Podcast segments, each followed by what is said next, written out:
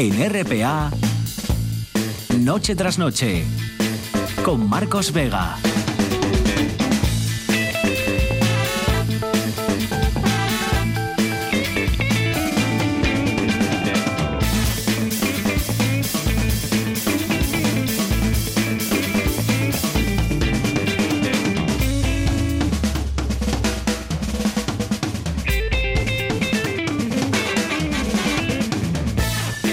Buenas noches, sean bienvenidos al espectáculo de la radio. Mañana llega otro frente. Es decir, que las nubes serán nubes distintas, diferentes a las de que hemos tenido hoy, pero serán nubes al fin y al cabo.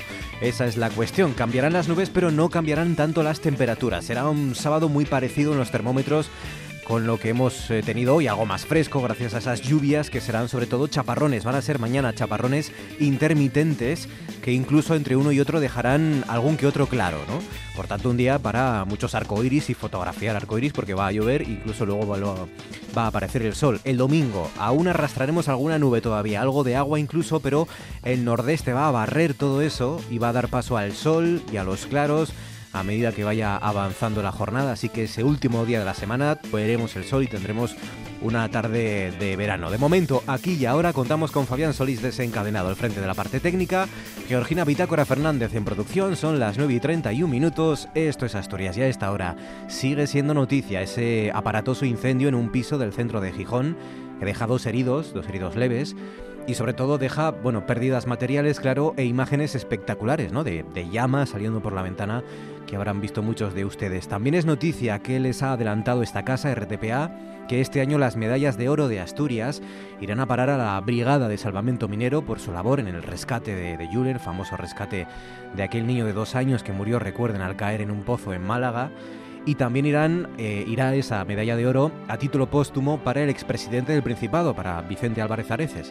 Lo ha adelantado el propio Adrián Barbón, el presidente del Principado, en esa entrevista, además de más cosas, en una entrevista a esta casa que pondrán ver en TPA a partir de las 10 menos cuarto y luego pues en RTPA a la carta. Y es noticia que el rey va a seguir trabajando hasta el último día de julio, ¿quién se lo iba a decir? Por lo menos hasta el último día de julio. El martes va a recibir en el Palacio de la Zarzuela de momento al nuevo presidente del Principado, a Adrián Barbón, y luego pues tendrá que esperar, ¿verdad?, nuevos movimientos políticos para convocar o no una nueva ronda de consultas entre los líderes políticos de cara a un nuevo intento de investidura, si es que lo hay. Efectos de este enorme vodevil, ¿verdad?, en el que se ha convertido ya la política nacional. En fin, aquí tenemos, ya saben, tres vías de contacto para que nos cuenten. Facebook Noche tras Noche RPA, Twitter arroba NTN RPA y si lo prefieren el teléfono 984 10 5048 para que nos cuenten el qué. Pues películas del espacio. Georgina Fernández, buenas noches. Hola, ¿qué tal? Séptimo arte y el espacio, la luna, que tuvo mucho protagonismo la semana pasada, o el espacio en general, por ejemplo.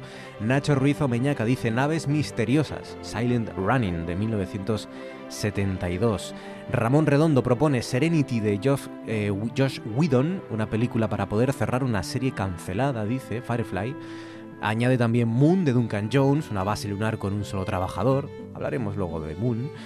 Habla también de Ikairi XB1, unos años antes del 2001 de Kubrick. Es desde Checoslovaquia llegó esta película, dice.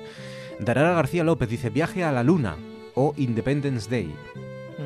Bueno, Independence Day era más bien ellos los que venían a nosotros, pero es verdad que en, un, momento dado eh, iban al espacio a pelear con ellos y a combatir, ¿no?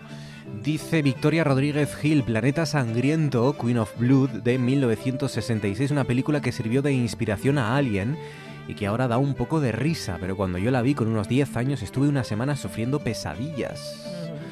Pueden dar pesadillas y provocar malos sueños las películas del espacio, ¿no? Y sino que se lo pregunten, por ejemplo, a, a, Alien, de la que también hablaremos más tarde, o incluso al propio Planeta de los Simios, que también, bueno, si uno la veía impactaba y podía dar miedo, ¿no? Cuando era, mm. cuando era pequeño, si uno era muy pequeño. Passengers, Star Trek, Star Wars, Alien 2001, una odisea en el espacio, sugiere María Álvarez. Guardianes de la Galaxia, dice Úrsula Fontaine. El astronauta, de Tony LeBlanc, dice Juan Luis ah, Nepomuceno. Ese no da miedo, seguro. Una mítica. Dice Telmina Tamargo Gravity, por ejemplo, Spaceballs, parodia de Star Wars, dice Leojim Durán. Eh, guía del autoestopista galáctico, una locura, dice Ramón Redondo, la verdad. Además, una locura que dio también pie a otras muchas películas y novelas, incluso canciones. Interstellar, dice Noé Asturias. Espacio camina, es A ver, digo, espacio, camina, espacio, reviento, dice Luis José Vigil. Pues no sé muy bien. Camina espacio, camina despacio, reviento. es la, la vida del Lute. Carmina Revienta también era otra película, ¿no? Revienta, pues sí, es, es, la de... Eh, de la madre de este actor, ¿no? Sí, sí, Ramón Redondo dice Wally. Maravillosa, preciosa. Dice la sesión de investidura de ayer, dice Pablo Vázquez Otero. Sí, sí, sí. Pero porque había mucho espacio a lo mejor entre frase y frase, o porque parece marciana, quizás se referirá a Bueno, Pablo ciencia Vázquez. ficción sí era. A Elita, dice Miquel González, o los caracones, caraconos, dice Jesús González. Los caraconos. Qué mítica película. Los caraconos, pero yo creo que es- se desarrollaba en la Tierra, ¿no? Pero bueno, era una especie así de, de marcianos, extraterrestres que venían a invadir la Tierra, ¿no? Con Bueno, vale, vale, también. Preciosa, una obra maestra del séptimo arte con Dan Aykroyd y, y más. ¿Quién es Georgina hoy, nuestros asturianos o nuestro asturiano del día? Pues mira, eh, nuestro asturiano de hoy es Pedro Herrero Mestre y habla de él, bueno, le hace una entrevista extensísima el diario elcatalán.es. Ujú. Eh, Pedro Herrero nació en Gijón en 1982, o sea que es muy joven. Fue el segundo de la lista de ciudadanos al Congreso por Asturias, detrás de Ignacio Prendes, de Nacho Prendes. Ciudadanos consiguió un diputado, Prendes. Así que Pedro Herrero es ahora asesor de la vicepresidencia cuarta en el Congreso de los Diputados, es decir, asesor de Prendes. Antes había trabajado como asesor también del grupo parlamentario eh, Ciudadanos en la Junta General del Principado de Asturias. Se sintió muy impresionado por los episodios del 23F, los conoció lógicamente a posteriori, porque él nació un año después, pero por la historia y especialmente por el gesto de dos mujeres que estaban ese día en el Congreso, María Izquierdo Rojo, socialista, asturiana como él, y doctora en Filosofía y Letras, y Pilar Bravo Castells, licenciada en Física, militante anti- antifranquista desde su estancia en la universidad, miembro del Partido Comunista y después del PSOE, y que llegó a estar en prisión en 14 ocasiones durante la dictadura. Eh, ¿Por qué eh, le impresionó el gesto de estas dos mujeres? Porque hubo un momento en el 23F que eh, los golpistas dejaron que las mujeres salieran del Congreso. Eran machistas, entonces dejaron a las mujeres salir del Congreso. Salieron todas menos ellas. Ellas dijeron que solo iban a salir cuando pudieran salir sus compañeros, es decir, cuando salieran el resto de los diputados. Pedro Herrero relata ese episodio en un blog diario a una de sus hijos. Tiene tres, concretamente a su hija Carmen, que ese día cumplía cinco años. Pero Pedro no solo tiene un diario, es uno, ah, es uno de los artífices del podcast de moda, que ya empezamos a ir de fondo, entre el constitucionalismo más gamberro, el adictivo es- extremo centro, dice. Tiene fama de cargar contra Vox y contra Podemos. En tiempos de la polarización política, explican ellos, que son cuatro colegas que se lanzaron a salvar la democracia liberal. Este es el leitmotiv que inspira el programa de podcast Extremo Centro que conducen él y otros tres jóvenes españoles, pero él lleva la voz cantante. Visto la dinámica que lleva este programa, tampoco me ir al extrañaría. porque nos excedemos de tiempo Eh, últimamente mucho, ¿eh? Yo creo que... Dicen, ¿tú sabes cómo empieza esto? Yo sé cómo empieza esto. A ver, ¿cómo? A... B, C, D, E... Este es el podcast, ¿no? El, el Sí. programa de radio que se coloca en internet. Este es el último que colgaron, que es de ayer. Eh, bueno, pues el, au- el audio dicen de la investidurra, porque es, por lo visto es, da, da mucho la turra, la investidurra. Ujú. Eh, bueno, pues eh, este es el leitmotiv del programa de Extremo Centro. Eh, y lo que quieren es de- defender los valores liberales ante el auge de los extremos políticos y ya tiene ya superó 5.000 oyentes semanales que bueno para lo que es esto eh, dice que quieren mostrar una cara simpática de la política, también reírnos de nosotros mismos, dice. Los programas duran unos 50 minutos y en su canal oficial de Twitter, con más de 4.000 seguidores, aprovechan para ir valorando la última hora política y, eh, bueno, gestionan los temas a tratar en su podcast. Eh, Pedro Herrero mm, dice que su padre nació en el 31, en 1931, y le decía siempre que, mm, que él, el niño, que no era capaz de valorar el agua caliente porque había vivido siempre con ella. ¿no? Eh, también dice, por ejemplo, en la entrevista que le hacen, que el Congreso está hoy mucho más vivo que hace 15 años. ¿Y cómo llaman familiarmente a Pedro y los otros artífices del podcast? Pues los llaman el Team Cachopo. El Team Cachopo. Ujú. Porque van Bueno, Team ya sabes que es equipo, equipo Ah, Cachopo. El equipo Cachopo. Pedro Herrero que está triunfando en Ciudadanos y también con ese podcast Extremo Centro, un asturiano. Triunfando en las redes sociales con su programa de radio. Quedan 20 minutos para llegar a las 10. A esta hora conectamos con nuestra hombre en la sombra.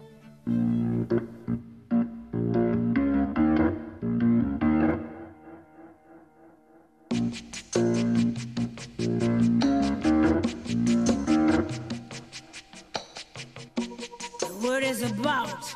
There's something evolving. Whatever may come, the world keeps revolving. They say the next big thing is here, that the revolution's near. But to me it seems quite clear that it's all just a little bit of history repeating. Nuestro hombre en la sombra es el periodista Luis José Ávila. Ávila, buenas noches.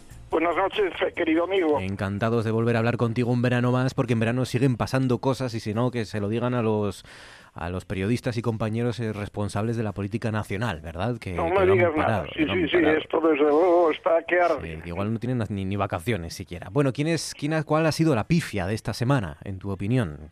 Bueno, yo creo que hay que aplicársela al Ministerio de Infraestructuras, al ministro en funciones José Luis Ábalos, porque ha surgido lo que yo me temía, que es el anuncio de que se retrasan los proyectos sobre el plan de vías de Gijón. Sí.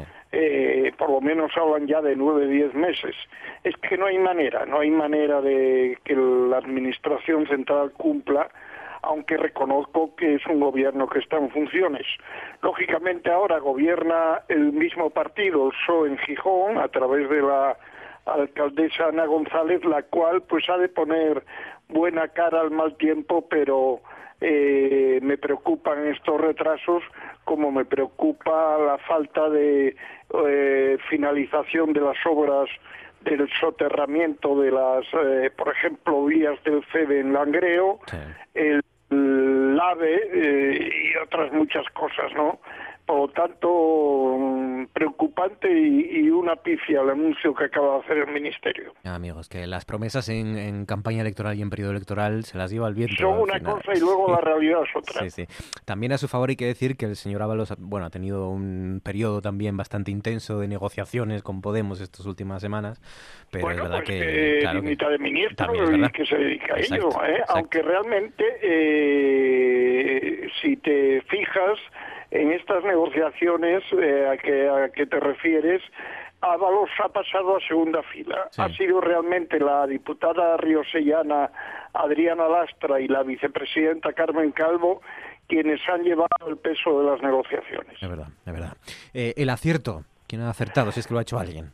Bueno, el acierto realmente eh, voy a aplicárselo a- a- al anuncio que ha hecho hoy el presidente del Principado, Adrián Barbón, de que se conceden las medallas de oro de Asturias a la Brigada Minera y al, al recientemente fallecido eh, presidente del Principado, Álvarez Areces. ¿Me oís? Sí, sí, te escuchamos. Ah, perdón, es que hoy hay una cosa rara. Creo que son dos medallas eh, de oro merecidas porque Vicente Álvarez Areces es, es un político irrepetible. Yo creo que solo comparable en su momento con Rafael Fernández y que el hombre ha hecho grandes cosas. Para mí lo más grande ha sido la construcción del nuevo hospital. Yo ya me he pronunciado en varias ocasiones que debería de llevar su nombre y por otro lado la Brigada Central que ha cumplido ya 100 años mm, salió mediáticamente a la opinión pública con el triste suceso del niño fallecido ahí en una finca en Málaga, pero realmente el reconocimiento a la labor y a haber salvado tantas vidas a lo largo de estos 100 años es desde luego digno de, de aplauso y de admiración. Por lo tanto, un acierto estas dos medallas de oro. Pues sí, en esa entrevista concedida a TPA, eh, a esta casa RTPA, es verdad que ha, ha- ha dicho, ha hablado de, de reivindicar además la figura de todos los eh, expresidentes del Principado, ¿no? Y también ha insinuado, bueno, ha dicho que ha avanzado que va a contar con al menos cuatro viceconsejerías, al menos cuatro. Bueno, bien, nada, nada. Oye, que porque que no sea por falta de viceconsejerías. Sí. Oye, ¿con quién te has ido o con quién te irías de Sidra para que te contara cosas interesantes? Bueno, eh, tengo que, me iría con el alcalde de Oviedo, con Alfredo Cantelli, que eh, está haciendo una labor discreta sin la mínima fisura con su socio de gobierno Ciudadanos, o sea, con el señor Huerta, van de la mano, hay perfecta sintonía, solo les queda por eh, concretar sus eh, equipos de asesores, incluso en materia de comunicación, pero Cantelli está muy ilusionado, está trabajando de manera discreta, patea mucho los barrios, anda a pie, no necesita coche oficial y desde luego lo veo muy animado. Entonces, eh, yo creo que, eh, como lo vi el otro día por la zona de La Gascona, donde las sidras, pues aprovecho, no es que haya tomado una sidra con él, pero me hubiera gustado. Pues sí. Eh, ¿Y la filtración de tu espía favorita, XP13, para terminar? Lo último. Bueno, la filtración que me indica es su gran preocupación por la situación de una de las principales y centenaria empresa de Asturias, Duro Felguera, que realmente vuelve a estar en una situación económica crítica. Eh, no doy un duro, o mejor dicho, un euro por su futuro, con 1.600 puestos de trabajo, porque por lo visto la banca, con el Banco de Santander como acreedor al frente, se ha cansado ya de los incumplimientos y las necesidades de tesorería de esta industria, ¿no? La cual ha pedido árnica ahora al gobierno de la nación y aparte de tener también varios pleitos importantes con la agencia tributaria. Yo estoy muy preocupado y desde luego um, es una patata caliente que prácticamente ya está encima de la mesa de Adrián Barbón y en concreto del eh, consejero de Industria Enrique Fernández. Pues sí, tienen mucho trabajo por delante. Eh, oye, por cierto, y hablando de trabajo, si no te lo tengo que preguntar, como entenderás, eh, ¿qué crees que va a suceder a nivel nacional, Ávila? ¿Vamos a volver a, a votar? ¿Va a haber elecciones? ¿Va a haber acuerdo antes de septiembre? Mi, mi, mi opinión personal es que va a haber elecciones. ¿Por qué? Porque primero, hoy el, eh, eh, Pedro Sánchez ya ha dicho que de volver a negociar un gobierno de colaboración o con Podemos, nada de nada. Ha quedado muy quemado por otro tema. De otro lado, Pepe y Ciudadanos no va a cambiar de, No. de- no va a cambiar por abstención su negativa, ¿no? Por lo tanto, está atado. Y además yo creo que unas elecciones en noviembre, que no pasará nada, eh, le, ven- le viene bien al Partido Socialista que aumentará el número de diputados, como le viene bien también al Partido Popular. Yo creo que ahí quien se puede pegar un tortazo es Podemos y también Ciudadanos. Eh, realmente eh, los partidos nacionalistas los dejo más o menos como están y eh, yo creo que va a contribuir, contribuiría para aclarar de una vez por todas el panorama político, ¿no? la- Sin que ello signifique que haya mayorías absolutas. En el momento la, Pero- la- presión no. sobre Podemos va a ser intensa. Hoy Izquierda Unida le ha pedido que estudie apoyar la posibilidad de apoyar a Sánchez solo con pacto programático, nada de Sí, al pero gobierno. Izquierda Unida me río yo de ella y lo digo con todos los respetos, que solo tiene seis diputados en el grupo de Podemos. Ya. O sea que Carlos Iglesias se pasa a Alberto Garzón, que, que al fin y al cabo eh, come de su mano para nada. O sea que nada, eso no, no me sirve para nada. Veremos y lo contaremos. Luis José Ávila, cuídate amigo, un abrazo fuerte, gracias. Lo mismo digo, un abrazo, gracias. Y ahora esto.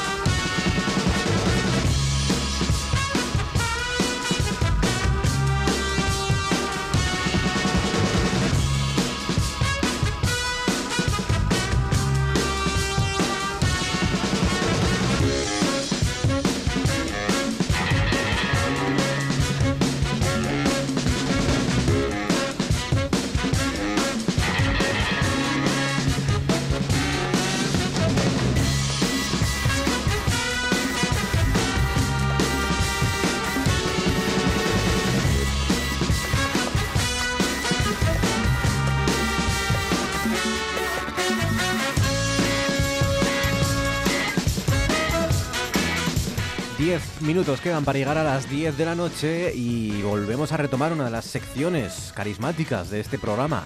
Nuestro cachopómetro con Nacho Gancedo, ¿cómo? ¿Con quién si no? Nacho, buenas noches. Buenas noches, ¿qué Oye, tal? Estaba pensando, mira, que Georgina nos decía lo del Team Cachopo.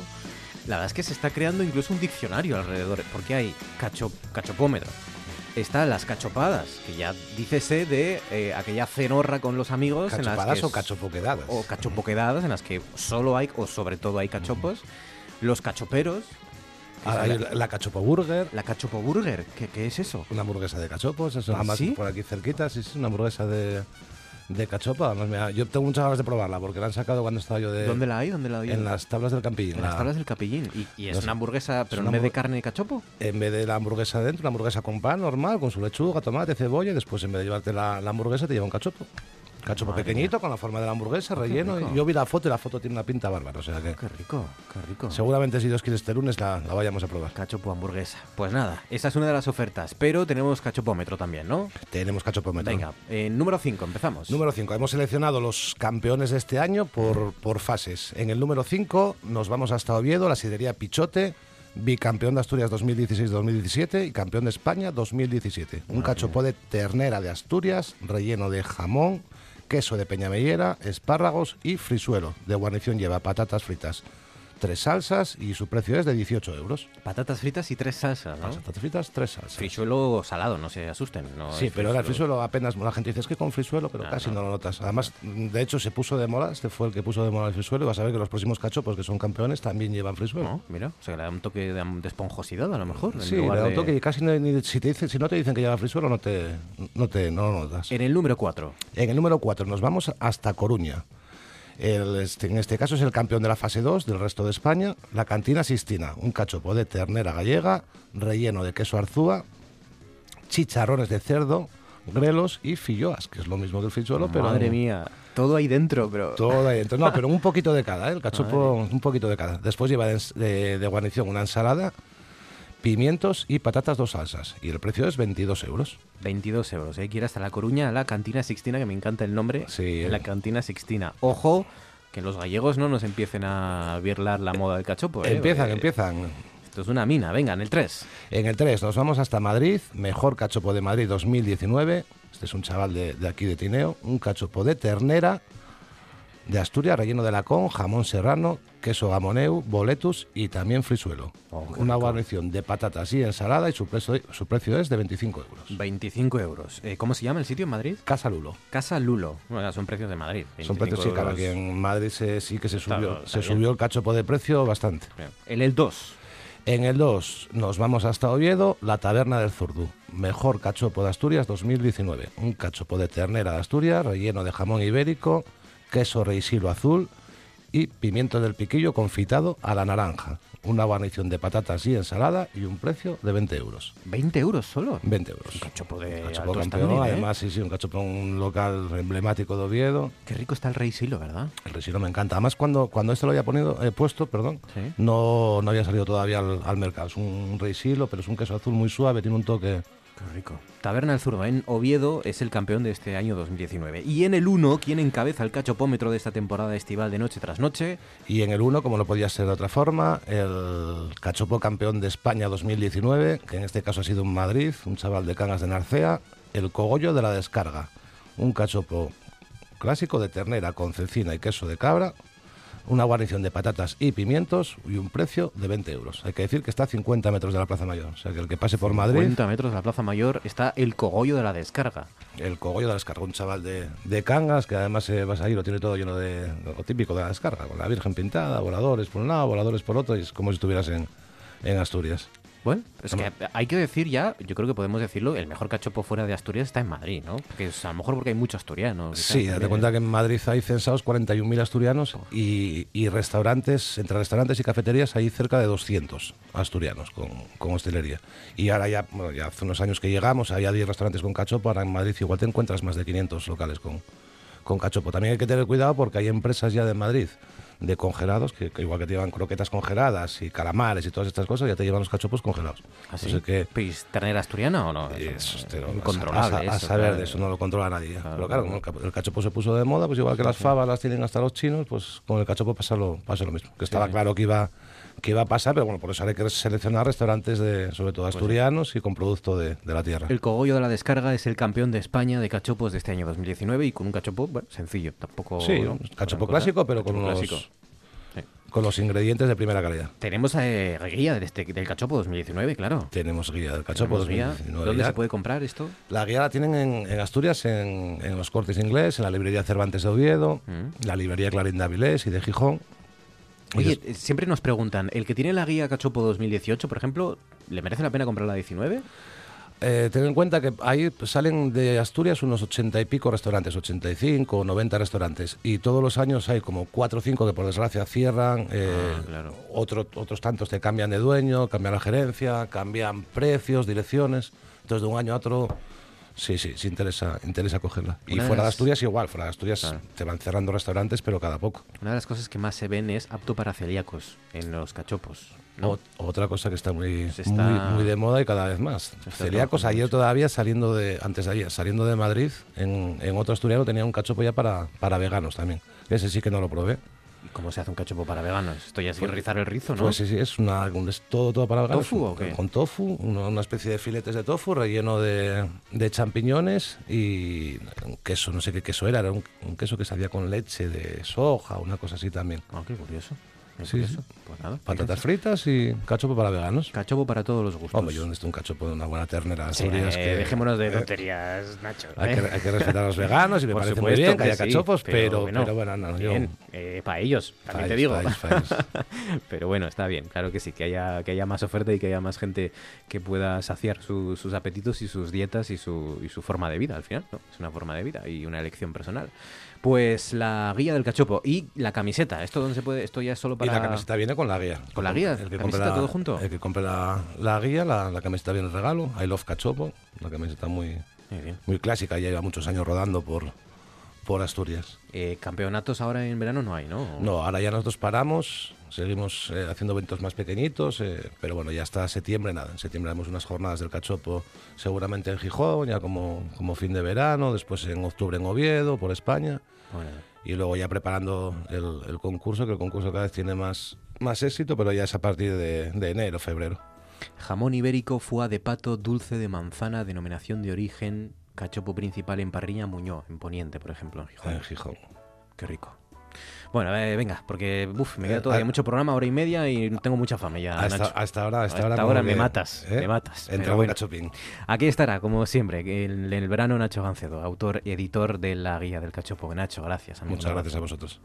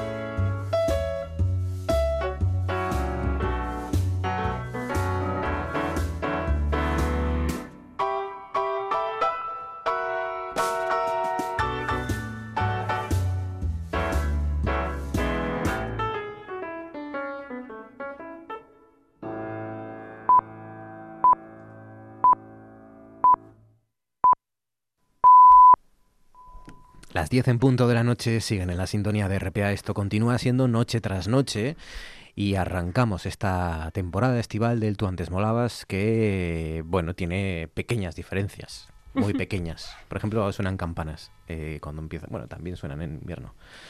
Pero, bueno, algún matiz que otro hay. Por ejemplo, Por ejemplo, en esta temporada estival les vamos a ir diciendo, contando ideas que estamos barajando para la nueva temporada de Noche tras Noche. ¿No? Proyectos, no nada seguro todavía, nada fijo, nada asegurado, pero ideas que surgen y que pr- proponen el equipo creativo de Noche tras Noche. Eh, no sé por qué hay ruidos de fondo por a la hora de hablar del equipo creativo de, de Noche tras Noche, que es además solo una de la parte de- del equipo que integra todo este conglomerado de personas que es Noche tras Noche.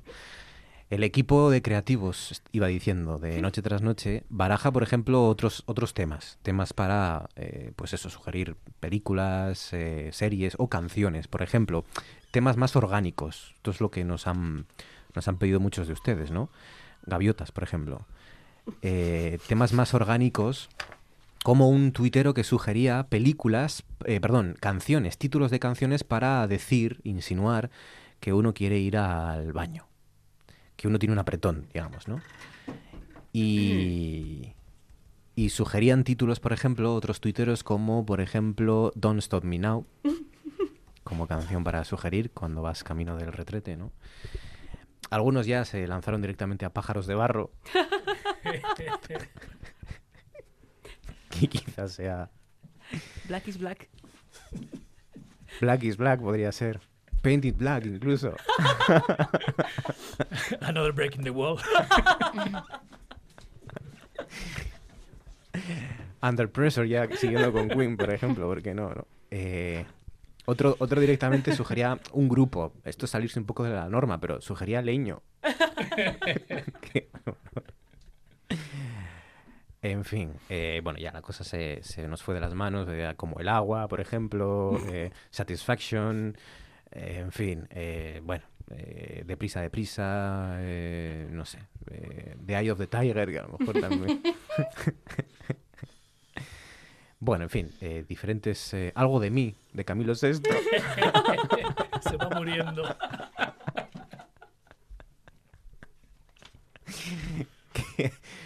Pero bueno, eh, Here Comes You Man de los Pixies también podría ser. Bueno, eh, en, ese, en esa línea. Lo, estudiaremos. En todo caso, lo estudiaremos. Eh, Cris Puertas, buenas noches. Muy buenas noches. Soy muy fan de esta propuesta. ¿Sí? Sí. ¿Crees que podría funcionar? Creo que esto podría dar, pero no hace falta que sea para un programa, podría ser para toda la temporada que viene. Hacer una temporada entera cada viernes sugiriendo canción, títulos de canciones para... Títulos de canciones, descomer. películas, series, todo. Pero solo el título, ¿no? o sea, no- la, la película o la canción puede ir de otras cosas, pero... Puede ir de otras cosas, o no- puede ser toda una gran metáfora alargada, ¿no? Con perdón de la expresión. Como, como las canciones de Calamaro, que van todas sobre lo mismo. Pues aquí podríamos buscar la forma de, de trabajar eso. Eh, Déjame salir de, como película. Podría ser. Que es una de las que hemos hablado además mucho últimamente. Es que es, es infinito, es infinito. Sí, sí, sí. Eh, Amanda Granda, buenas noches. Buenas noches. ¿Cómo estás, Amanda? ¿Qué tal? Pues ahora que me sacáis el tema, a mí me gustaría hablar de eso en general. O sea, quiero decir, no, o sea, ¿para qué nos vamos a limitar a títulos de canciones, Sí, de películas? Quiero decir, sobre- o sea, me parece que se habla muy poco sobre satisfaction in the bathroom. O sea, Sí. Yo creo que, o sea, no sé, ocupa demasiada parte de nuestras vidas y una parte demasiado satisfactoria como para que no le dediquemos un programa en específico. Eh, No hay, Pero que un confundir, programa me refiero no hay que como confundir entidad. placer con alivio. Esto es muy importante. A mí me llevó una veintena. Bueno, pues no veo, yo, yo no sé dónde está la diferencia, Chris. Explica. Expli- eh, ahonda más en la circunstancia. Hasta que no cumplí 32 no lo entendí. Bueno, esto, esto se va a estudiar. Digamos que estamos abiertos a cualquier propuesta. Alivio de luto. Ahora que habláis de... Sí. Es- Uy, uy, uy, va a ser un... Sí. va- hemos abierto una espita aquí Sí, no, no, no. de- Hay una persona Yo entera, sí- Maddie Waters. Es que es un tema que a mí me vetan mucho, particularmente vetan, en Amanda? grupos de amigos y tal, que Sí. cuando lo saco me dicen, ah, Amanda, chica, ya siempre estás igual, que cochina y tal. O sea, Amanda, debes que- decirles a tus amigos que, rea- que lean a Gabelé. Pues sí. Esa es la solución. Quiero decir, el cuerpo... Claro.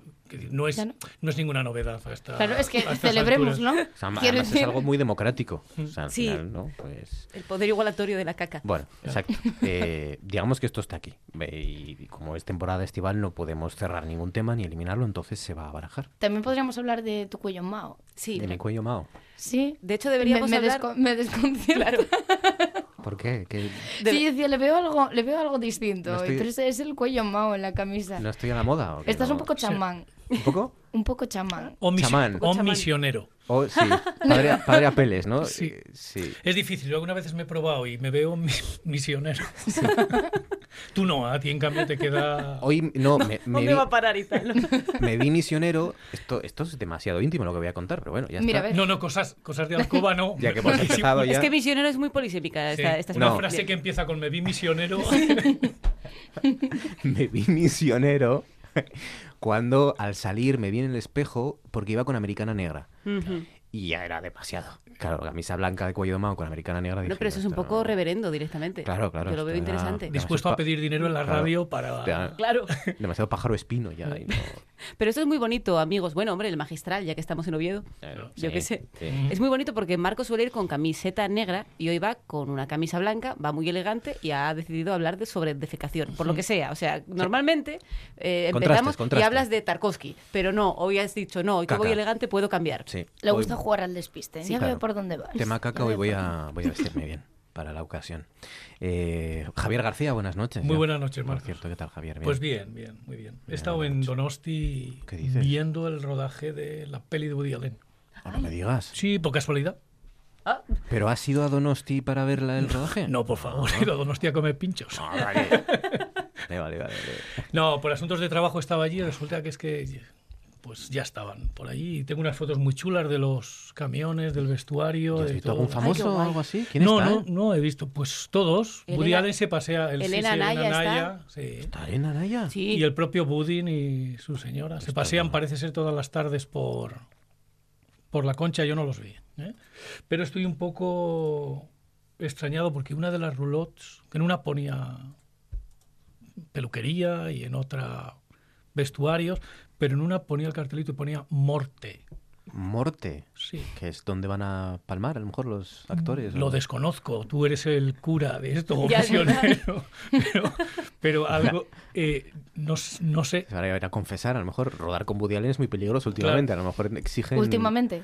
Con- O sea, quiero decir, Igual es menos peligroso ahora que va cumpliendo años y tiene menos fuerza. efectivamente, ahora sabes por dónde va. por, el, por la concha. Parece ser que se pasea por ahí todos los días y que todo el mundo lo ve. Yo no lo, yo no lo vi. Pero sí que, que paralizaban un poquito el paseo para dejarle. Claro. A lo suyo, ¿no? Bueno, suyo, aquí, aquí hay muchísimas anécdotas del rodaje de Vicky y Cristina, de Vicky y Cristina Barcelona. Eh, uno de ellos es en esta confitería mítica, ¿cómo se llama? En, Santomede. en- no, no, pero podría ser. Camilo de Blas. No tan mítica como Santo Mede, pero Camilo de Blas, eh, que, que, bueno, por supuesto cerraron aquello para él y que la primera vez, la primera entrada, esto me lo contaron a mí, no sé si es real, pero es divertido y es verosímil. Eh, y entró Woody Allen eh, sin saludar, sin decir nada, mirando todo, tocando la mesa, que le gustó mucho la mesa, empezó a palpar todo, dijo el reloj, que, el- que empezó a sonar el reloj, dijo que lo dejaran ahí, que quería el sonido del reloj y que, y que a continuación se fue sin decir nada, marchó Woody Allen y luego llegó Scarlett Johansson ya encantadora, saludando a todo el mundo, qué tal, no sé cuánto. Fue, fue como impactante, ¿no? La llegada de un Woody Allen que no, que no dijo nada a nadie. ¿no? Empezó a mirar todo aquello y estuvo encantada con esa mesa de mármol que tienen estupenda ¿no? y fabulosa. Pues eso mismo con la Bahía de la Concha y el Montigueldo. Qué bueno. Oye, eh, va a estrenar Woody Allen, y, pero va a estrenar ya, bueno, ha estrenado en Estados Unidos y va a estrenar el día 15, que es eh, jueves, día 15 de agosto, va a estrenar en España mm, Tarantino. La nueva Qué de ganas Algo tengo. sucede en Hollywood, ¿no? Es que estaba pensando, Bueno, eh, eras, eras una vez en Hollywood. Era perdona. una vez en Hollywood. Eh, Estaba pensando que, hablando sobre Tarantino, eh, contando con la idea que tiene él de hacer 10 películas y retirarse un poco, eh, que, que lo lleva contando siempre, esta es la novena, al final somos un poco, somos, hemos sido co- contemporáneos de, de la historia de Tarantino, ¿no? Igual que, que igual mis padres lo fueron de Kubrick. O- quiero decir, igual es el director grande, mainstream, eh, te puede gustar o no, a mí me encanta, pero bueno, eso yo entiendo que, que ya va en cuestión de gustos, pero es como eh, eh, la parte de historia que hemos conocido del cine eh, americano ha sido o es Tarantino. A mí me parece que es muy importante todo esto. Yo tengo muchas ganas de, de ver esta película y siempre he seguido la carrera de Tarantino, me gusta mucho, pero Es un acontecimiento. Es un acontecimiento, es- sí, sí. Sí, sí, y, y bueno, claro, luego, pues aparte de él, está la playa de actores que pasan por ahí también, Sí. ¿no? Leonardo DiCaprio, Brad Brad Pitt, eh, Margot Robbie, eh, Al Pacino, Dakota Fanning, eh, Luke Perry, el malogrado Luke ¡Dylan! Perry. Dylan, Dylan de Sensación de Vivir participa en la única, en la última película. Y luego he leído que también aparece, bueno, aparece Kurt Russell, aparece Bruce Dern, pero por ejemplo que Tim Roth y Michael Manson ya clásicos de las películas de Tarantino, no aparecen porque se los cargó. Debe ser como hay confianza, en el montaje final se los cargó. Porque llevaba, de- fíjate, el montaje final eh, debía, creo que dura dos horas 40 minutos o 39 minutos, una cosa así, que ya es larga, con lo cual tuvo que, que retirar, que cortar las imágenes de Tim Roth y de Michael Manson, de sus personajes. bueno, anda, pues nada, eso ya veremos el- la versión del director. Claro. Mm. Claro. Sí. Eh, tengo ganas, tengo ganas de ver lo último de, de este hombre, de Tarantino. A ver, eh, me han dicho que le iba a gustar, bueno, he leído que le, le iba a gustar, que al español, al que más le iba a gustar la película, la última película de Tarantino, Osborne. no, no, pero eh, es a, a nuestro director, a, ¿A nuestro director? a- sí, a Garci. a Garci, Ah, bueno, muy bien. Claro, hombre, porque tiene cosas de cine Claro. y esto, claro, normal. sí, y aquella época también, ¿no? Eh, no sé. Yo estoy dándole vueltas a quién hace de Steve McQueen. Ah, salió, ¿quién lo hace? No, no, no me lo cuentes, no me lo cuentes. Yo Vale, me, vale, gusta, me gusta no saberlo. Es que se lo pones ahí. ya lo sé, ya dado lo, pie, claro, ¿no? claro, ya lo sé, ya Se lo sé. sabe. Sí, sí, fue un pensamiento en voz alta. Yo he visto, no, no. yo he visto fotos y espectacular. Sí, ¿no? Clavado, clavado. Sí, sí, está muy bien. Está muy bien. Eh, bueno, y quiero, ahora, ahora os pregunto de qué, qué habéis visto, qué queréis proponer, pero antes, lógicamente, hay que hablar de, o teníais pensado hablar de Rutger, Sí, ¿no? sí. Rutger, Ruter, Ruter, Ruter, Ruter Hauer. Ruter Hauer. Ruter Hauer, Sí, porque... el, el replicante. Yo estoy consternada con esta muerte, porque a mí era uno de, eh, era un actor que me, me gustaba muchísimo. He visto cada mierda, porque hay, hay que reconocer que este señor, quiero decir, ha, ha hecho buenas películas, pero tenía una gente que era su peor enemigo.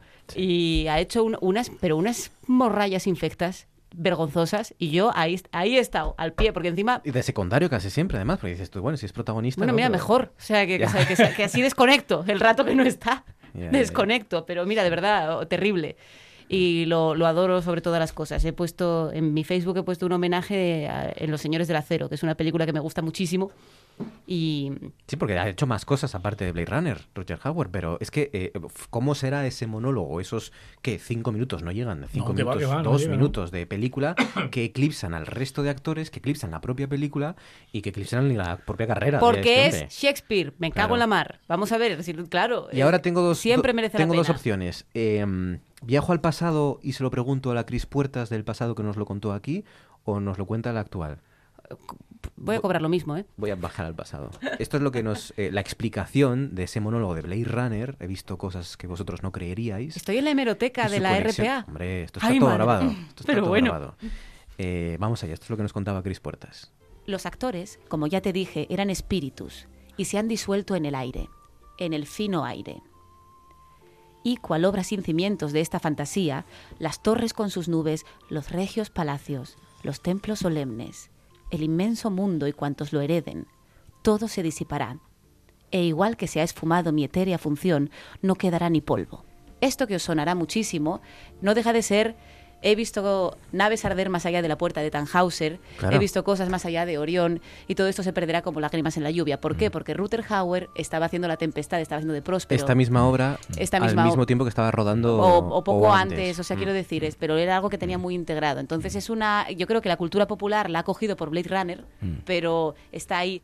Claro, no es, o sea, es, eh, eh, eh, es improvisación, porque el hombre no tenía eso, no existía en el guion, pero la improvisación, claro, lógicamente esas palabras no pueden ser exactamente que te, que te surjan, ¿no? Por ciencia infusa. Al final había algo ahí. Yo lo que siempre quiero decir con esto es que creo que a veces se lleva mucho o gusta mucho hablar de la idea de que las cosas salen por suerte, eh, porque es un poco siempre el cuento de la Cenicienta, ¿no? En- descubrieron a no sé quién eh, de la nada, eh, alguien improvisó, nada es de la nada. Todo implica algo, ¿no? Y entonces cada pequeño paso que va dando cada persona por hacer algo eh, funciona y eso es lo que genera en este tipo de profesiones sobre todo, si no, no, existiría el academicismo. Pero es como lo de Vivian Leigh, de, ay, de repente hizo eh, un casting multitudinario y eligieron a Vivian Leigh. Vivian Leigh llevaba eh, trabajando dicción desde los tres años. Quiero decir, eh, nadie aparece de la nada. No hay, no hay nada que sea la nada, porque, porque si no, no tendría gracia. Y entonces, claro, pues siempre que hay una de estas leyendas de, de ah, Ruther Hauer improvisó, no sé qué tal. Claro que improvisó, pero improvisas porque partes de, de una serie de cosas. Sí. Mm, ¿Estás de acuerdo? Es que No, que ibas a decir algo, pero- A ver, mira, yo el- la semana pasada hubo una cosa que yo me quedé, no, no quería decirla, pero voy a aprovechar ahora. Cuando preguntes qué hemos visto, yo te diré. La casa de papel. ¿Has visto la casa de Sí, papel? tres. Venga, pues vamos, para adelante. Pero no, pero no por la eso. tercera no- temporada. Sí, pero no quiero hablar de la casa de papel, sino de que una serie extraordinaria, que yo no sé si una serie extraordinaria de nuestros días, casi la mejor, conseguirá el efecto que esa misma semana o, do- o una semana antes vuelve a suponerme a mí ver el Rey Lear en el teatro. ¿sabes? Ah, bueno, claro. Digamos, esa capacidad para convertirse en un clásico, en algo que perdure, que no envejezca. Pues yo ese mismo día vi el Rey Lear que echaron en el Aquí en el sí. extraordinaria por otra parte, pero una, una, una versión espectacular. Y luego pues te sientas a ver un capítulo de, de La Casa de Papel o de Juego, o de Juego de Tronos, me es igual, ¿no? Sí. Y dices, Dices, es más actual aquello que esto. con la dificultad que tiene el Rey Lear, ¿eh? que, me- que es, Sí, sí, sí, que es, sí, que sí, es sí. complejísimo, ¿verdad? Digo, y toda esta perdurabilidad de dónde, de dónde viene, ¿no? Sí, sí. cómo llega. Y yo tampoco soy sospechoso de ser un antiguo, pero dije, caramba. Es verdad que también vi la discreta enamorada por, en el IML y dije, ¿por qué Bluff? Era una compañía argentina, dije, "Bueh, pues no, no.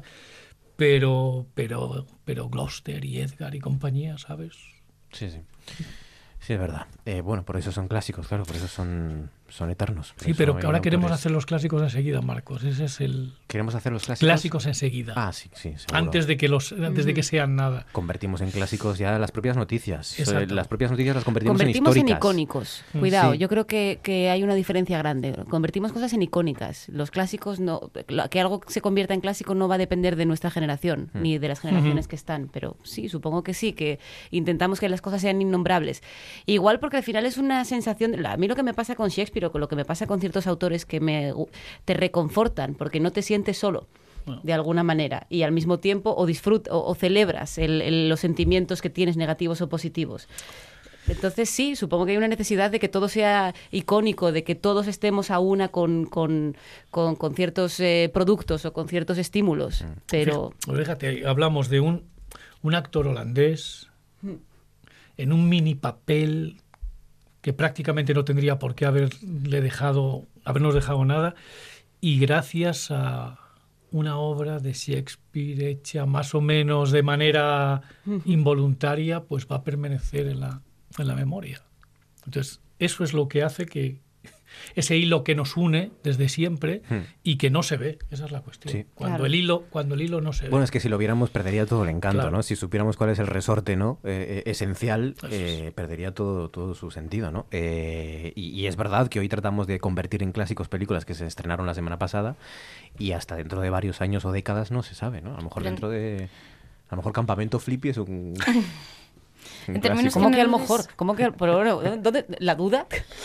Igual es un poco nuestra forma de vivir actual también, ¿sabes? En general, o sea, quiero decir, hay un halo así como de frenetismo quizá que nos está moviendo a todos actualmente. Quiero decir, todos los que estamos viviendo en el 2019 mm, estamos viviendo esa ansiedad, digamos, esa necesidad de llegar rápido hacia una meta que verdaderamente tampoco sabemos dónde está. Todos queremos hacer algo por algo que tenga que ser icónico to- en todos los pasos que damos en la vida en general.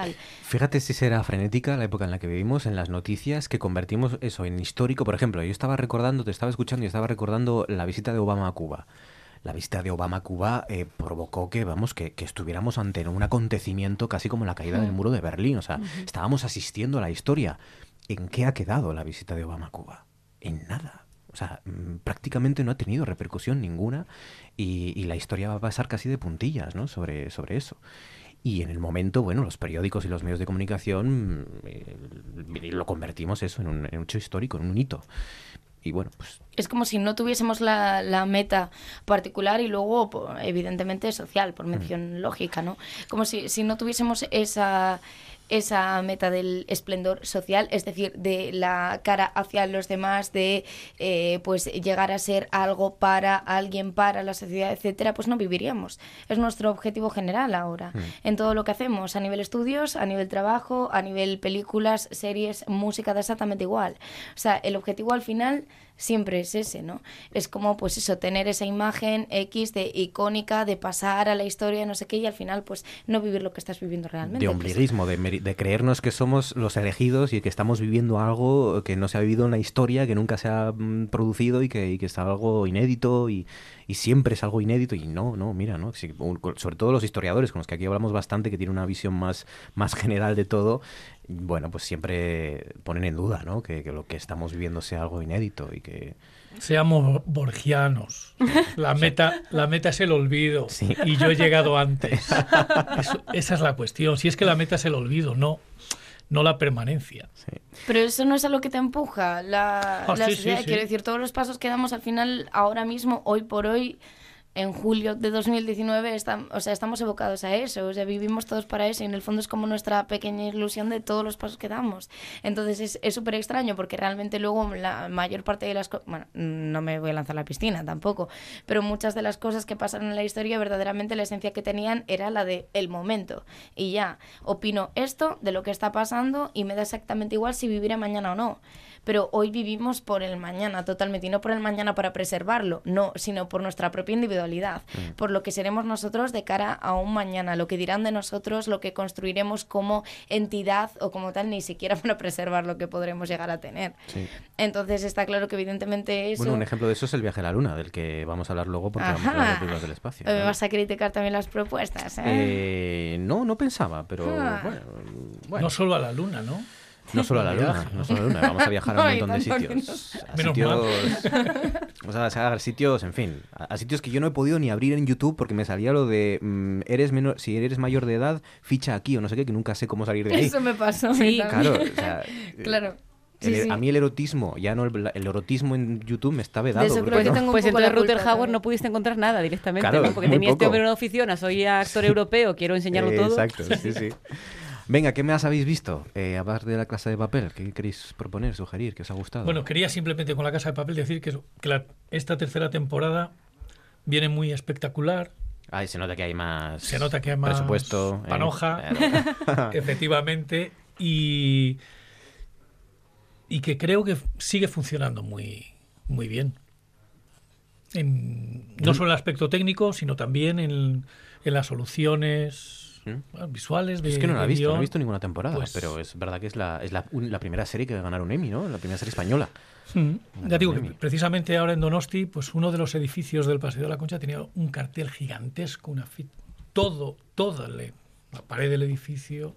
¿no? ¿sabes? Entonces, eso demuestra, yo nunca lo había visto hasta ahora, ¿eh?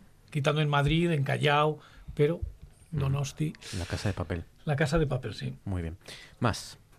Yo, bueno, aprovechando, no, eh, teniendo en cuenta la- la- el fallecimiento de Rutger Hauer, Ah, aprovechar. claro, se me ocurrió, dije yo, bueno, pues me puse a ver delicias turcas, delicias holandesas, que es absurdo porque delicias turcas él no sale, pero ya era por vicio, que son las dos de Polver Joven y Los Señores del Acero, y luego ya me pegué una ducha de agua fría, pero como no ha existido en este mundo. Y os recomiendo, eh, de hecho me gustaría proponer, ya que estáis proponiendo temas para la temporada que viene, un especial Polver Joven. Sí, sí, lo tengo apuntado, ¿eh? Así Sí, que- sí. Sí, bueno, tengo apuntas apuntado. tantas cosas. Ya lo sé, ya lo sé, ya lo sé. Ah. De hecho, me- luego me vas a reñir porque tengo llevo un montón de tiempo con un especial Jane Fonda apuntado. Ah, mira. Que también va a estar muy interesante. Es que va, el dos- dos- dos- de la temporada 19-20 va a ser... Si no, les, si no les gustó, si no les gustó la 18-19, no se vayan todavía. Esperen a la próxima porque vamos, unos especiales vamos a hacer espectaculares. Eh, muy bien, pues nada. eh, Amanda, ¿qué has visto? ¿Qué quieres leer? Pues ¿Qué yo vengo a traer el lado rancio del asunto, como siempre. Eso es una peli de Emilia Martínez Lázaro. No te digas, el lado rancio del El asunto. Ah, pues mira, qué acertado. Así que os traigo un libro. Venga. Os traigo un libro porque fue mi cumple hace muy poquito. Felicidades. Gracias. O sea, eres una de las damnificadas que, cumple, que cumplimos en verano. Yo cumplo el Cumpleaños. 21 de julio, soy del último día de cáncer ahí a tope. Ah, Así estoy, también te lo digo. Cáncer por los pelos. Yo soy Sí. cáncer del 8, fíjate. Sí, pues mira, no sé quién estará peor de los dos. Mejor no nos juntemos Marcos, mucho en luna llena, Seguro, por si acaso. Sí. Y nada, mi hermana y, y su novio, bueno, me hicieron unos regalos, tal y cual. Y uno de ellos, bueno, estaba en una serie de libros y, y me regalaron uno que, bueno, he de decir que yo, bueno, tenía un poco de prejuicios al principio, ¿eh? pero bueno, me lo tomé con filosofía.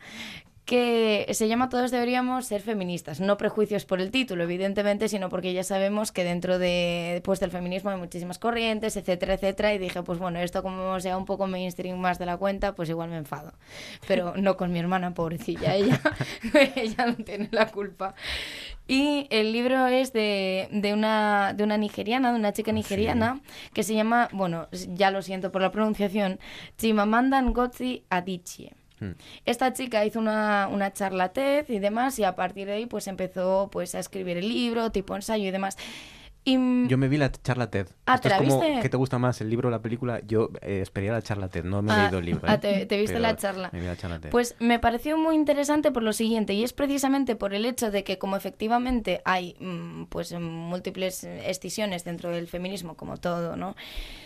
Pues mm, hay una en la que el, bueno, con la que yo estoy muy en contacto en bueno, estos años que fue pues efectivamente pensar si realmente eh, qué quiere decir mi feminismo con respecto al feminismo de personas en otros lugares del mundo. Quiero decir, es mm, eh, pues bueno, hay diferencias entre ser feminista, pues occidental, europea, tal, no sé qué, con respecto a serlo, eh, pues eh, nigeriana en este caso, por ejemplo, ¿no? Y me pareció muy interesante porque precisamente ella se despojaba de todo, de todo ello. Quiero decir, digo yo, meca, pues mira, la perspectiva que tiene ella ahora mismo, pues me va a servir, ya verás, nos va a dar caña y tal, que en el fondo era lo que yo estaba buscando, pero no. Ella realmente lo que estaba haciendo era deshacerse un poco de todos los clichés que verdaderamente están generando las escisiones y simplemente hablaba de eh, el feminismo en sí como eh, concepto y eh, extrapolado a pues eh, micromachismos en situaciones mm, concretas, etcétera, etcétera, que vivimos todos los días de nuestra puñetera vida por desgracia, ¿no? Y, me pareció, jolín, al principio dije, bueno, es un poco naif, no, eso no, me parece a mí, esto no puede pensar. Pero luego realmente dije, ¿por qué? Al contrario, verdaderamente lo que está haciendo es, pues, eh, desde su perspectiva, igual de, las, de, de la zona más damnificada, quizá incluso dentro de las damnificadas en sí, ¿no? Ya desde la zona más damnificada lo que está haciendo es abrir las puertas y decir, esta es la lucha, esto es de lo que va, se representan estas circunstancias y pues a trabajar todo el mundo. Hmm. Sí, porque además es una mujer con lo que ha pasado y con la historia que tiene detrás que podría efectivamente colocarse en un cierto reproche al feminismo occidental o a la mujer Mm. occidental y, y- y- y- y, bueno, evidentemente eh, le honra que no convierta también el feminismo en una lucha interna, ¿no? Que ya hay bastantes grupos dentro del feminismo que luchan entre ellos más que eh, de cara al, al machismo, ¿no? Que es lo que, lo que deberían hacer, claro. Que es que verdaderamente es que yo entiendo en el fondo que ni siquiera, bueno, esto es un tema amplísimo, pero yo entiendo que en el fondo ni siquiera es lucha entre ellas, ¿no? Como se quiere hacer también ver en muchas ocasiones por beneficio de lo que sería un sistema patriarcal en general, ¿no? Que en realidad somos nosotras, que luchamos Sí, entre la nosotras. típica mujeres histéricas que Sí. se pelean entre ellas. Sí, Sí, ¿no? Sí, mujeres al borde de un ataque de nervios, ¿no? Pues bueno, vendría a ser un poco así. Realmente no, tampoco, ni siquiera es, es el punto, ¿no? De la lucha luego cuando se, se dan estas disyuntivas entre, pues, la mujer occidental, la mujer negra, etcétera, etcétera, ¿no? Ni siquiera es eso, pero aún así yo había vivido esas situaciones ya en manifestaciones, etcétera, yo lo había vivido y yo decía, jolín, mm, Estoy de acuerdo, pero no sé muy bien si estoy de acuerdo. No, en realidad no sé por qué. No, no lo tengo muy claro. No sé, esa, ese recelo quizá no... Yo no lo vivo así, no lo comparto, ¿no? Y, y la perspectiva de esta chica, pues, me pareció muy interesante por, por natural. Simple y llanamente, ¿no? Porque, bueno, pues afrontaba el tema como era y ya, sin más. El feminismo es el movimiento emancipatorio más importante desde la lucha obrera.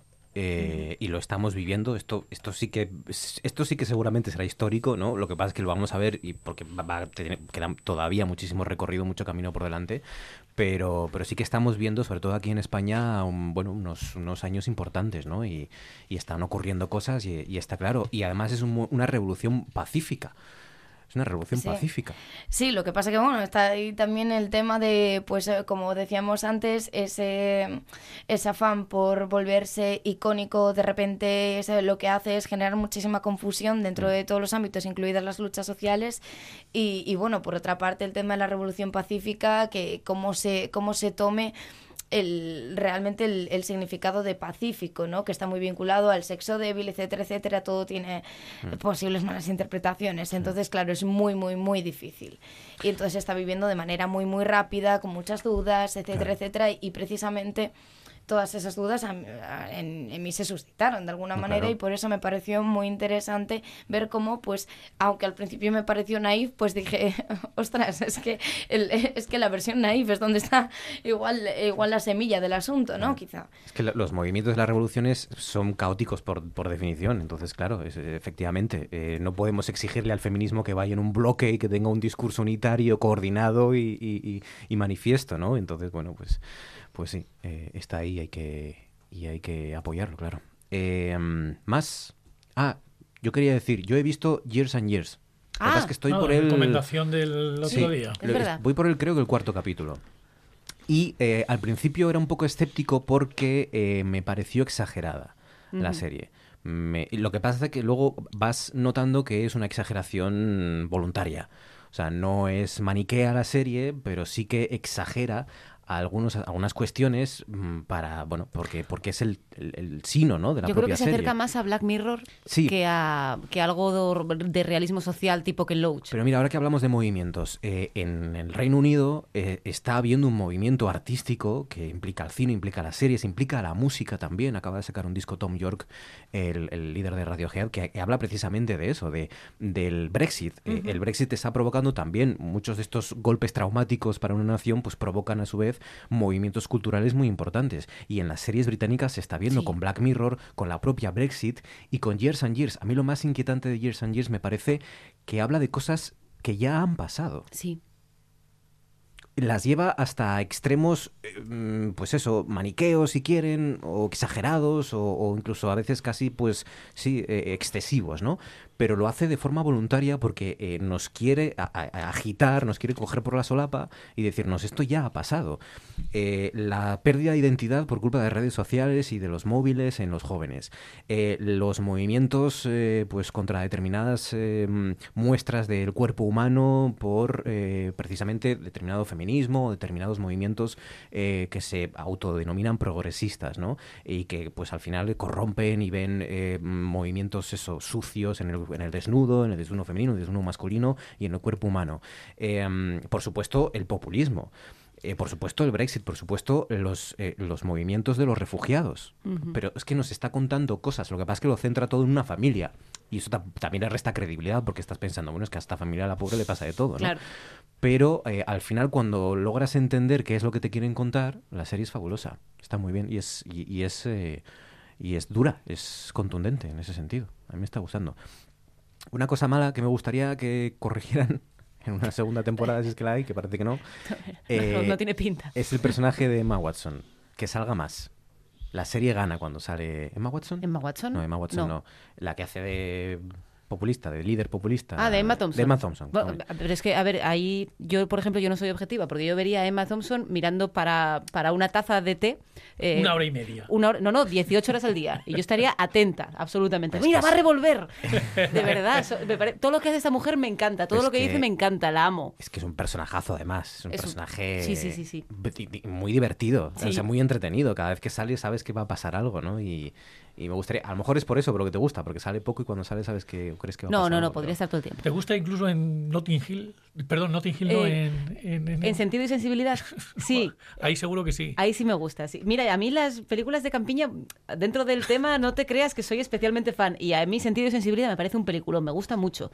Y ella me parece que está muy bien. Yo, el, el- hay un momento que le dan una noticia muy buena, no cuento porque es muy... de- de- de- podría ser spoiler, y ella rompe a llorar de alegría como en dos fases, además es un personaje como muy hierático y de repente como que le brota de dentro el, el llanto positivo y a mí me parece una lección de interpretación magistral, elegantísima, dificilísima de hacer y muy honesta. Yo es que a esta mujer la adoro con todo mi ser. Está bien hasta hay mucho ruido y pocas nueces. En muchos ruido y pocas nueces está. A mí me gusta esa Vale, película. a mí me ¿eh? gusta, a mí me Y a gusta. mí me, y yo, y yo creo que es de Ya lo- vale todo, ya. El- vale, vale, el- y Kenneth Branagh de Benedicto está muy bien. Está muy gracioso. Está muy. Tiene que ser graciosa la. Hombre, a ver, luego tienes allá a Keanu Reeves haciendo cosas. Denzel Washington, que Ah, es. eso es imposible. El Keanu Reeves claro. haciendo cosas Ah, ya es un- es un oxímoron. También es verdad. Pero el precedente de Airbag del Dendacari negro es Denzel Washington haciendo del rey de Aragón. Sin duda. De, Sin de mucho ruido y pocas nueces. Esto es así. Sí, un rey negro, sí, es verdad. Eh, 35 sobre las 10. Venga, eh, cuenta atrás, vamos allá. Four, three, two, one, zero. We have ignition.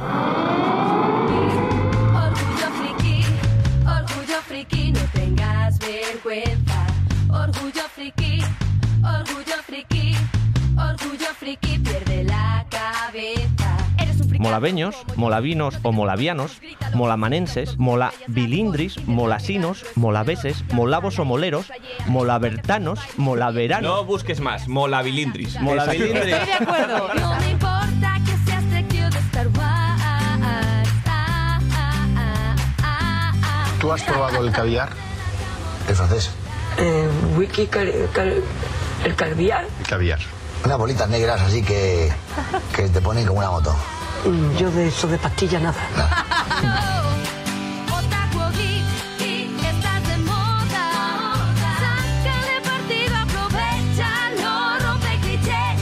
Pues solo por pensar que, solo por no haberle pillado el punto en su momento, no me deberían dejar hablar nunca más. Ya, o sea, ¿Habéis más- oído porno también vosotros? Sí, sí. Yo también, estáis obsesionados.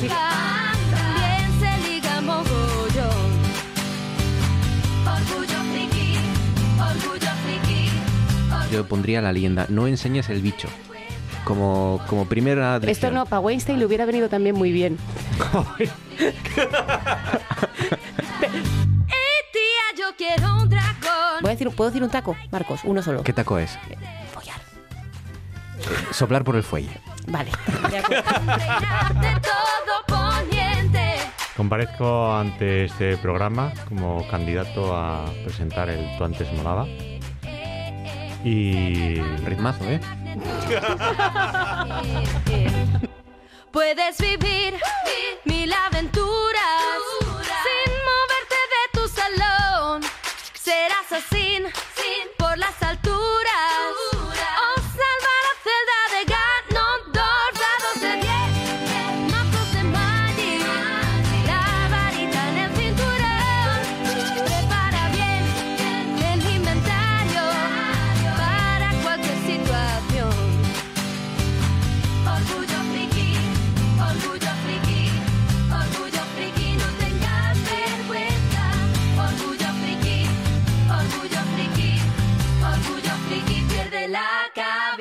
Pues especial en el Tú antes molabas, películas del espacio e inaugura Adelante Cris Puertas. ¿Cuál es tu primera elección? Vamos allá. Pues voy a inaugurar con Alien, el octavo pasajero.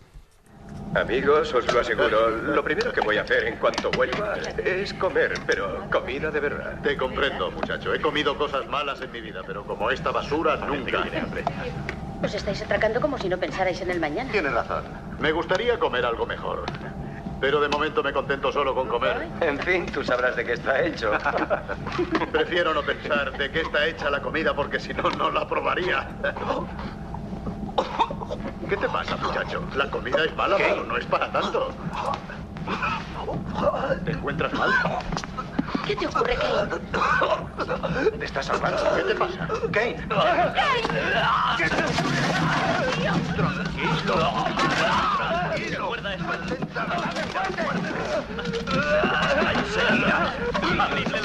Madre mía, es que la ves después de mm, 20 veces y te sigue impactando esta secuencia eh, todavía.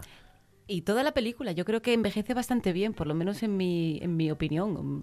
Envejece cierto- todo bien, salvo las computadoras y los cardados, Sí. y tampoco pasa nada. Sí, sí, los botoncitos siempre. Pero sí es cierto que yo leí, por ejemplo, bueno, siempre ha, ha parecido que esta escena era improvisada. Y bueno, también hasta cierto punto. Es que Eh, el tema es que sí que tenían la...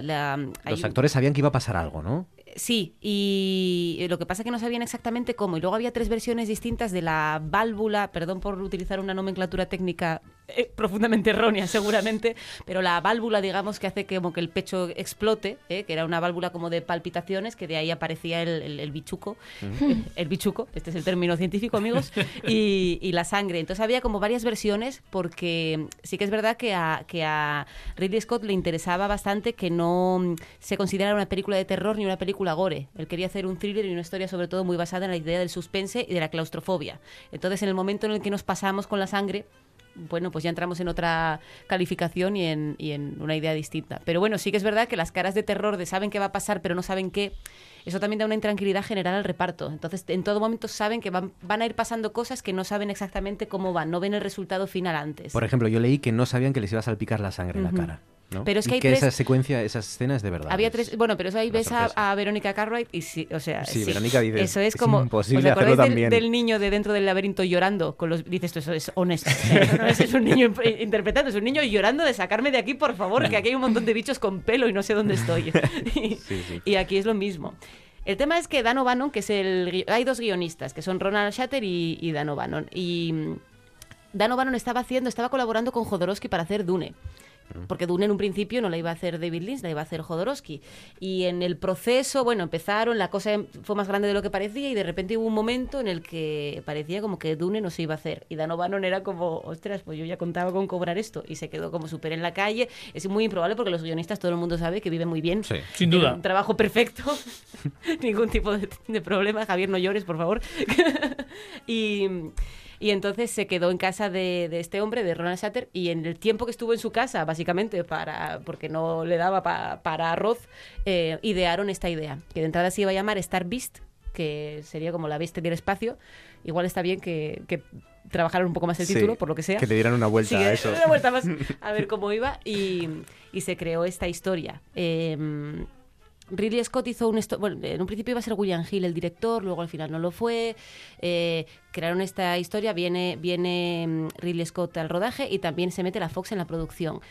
Y entonces la Fox lo que dice, claro, tenían un guion que eran siete personajes más un gato. John C., fundamental en esta trama.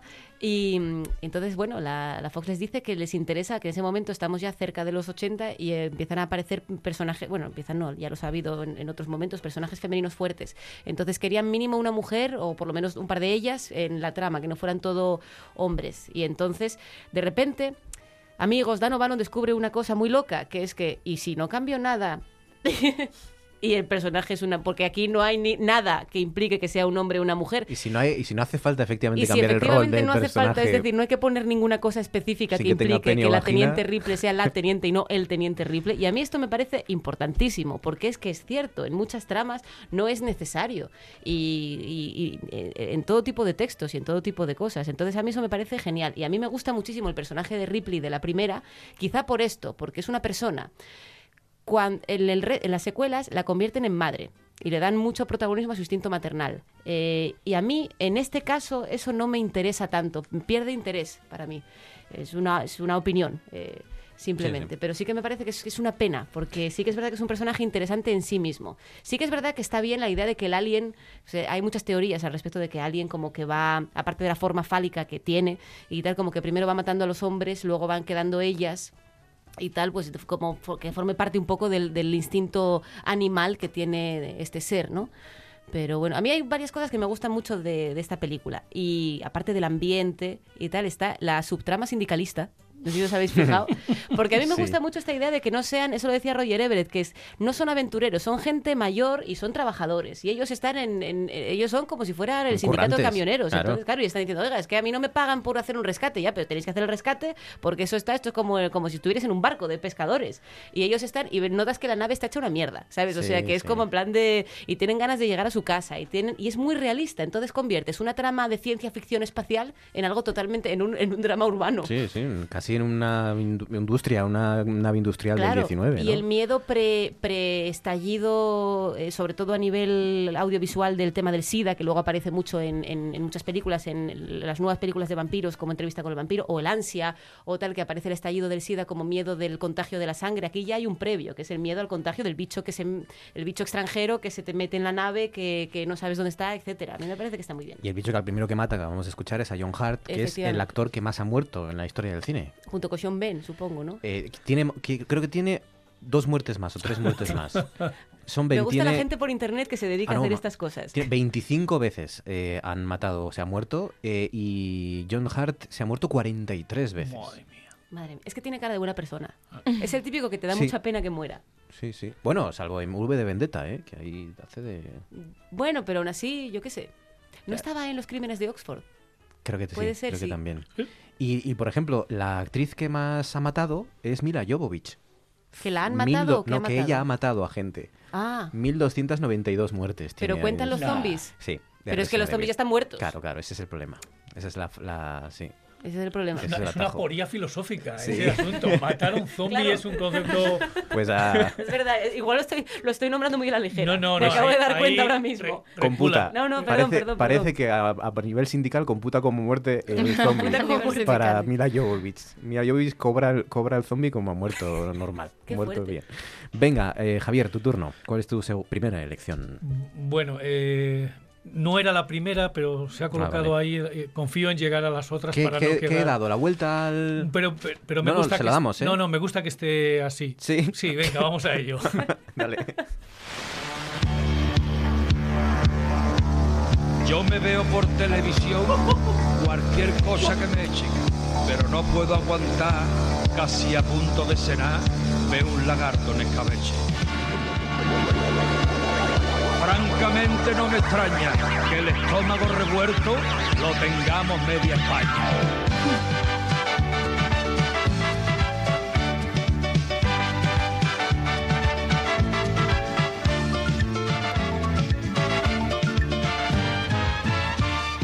¿Cómo podía imaginarme que una señora estando de parto, en vez de una criatura, iba a salirle un lagarto?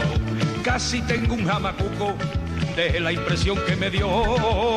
Yo pa' colmo de males había cenado y sentí en la barriga Que, entiéndeme, yo no quería virlarle a los asturianos este Ya, momento de ya me he dado cuenta. Pepe da Rosa. Has dicho, mejor que quede una de las otras dos.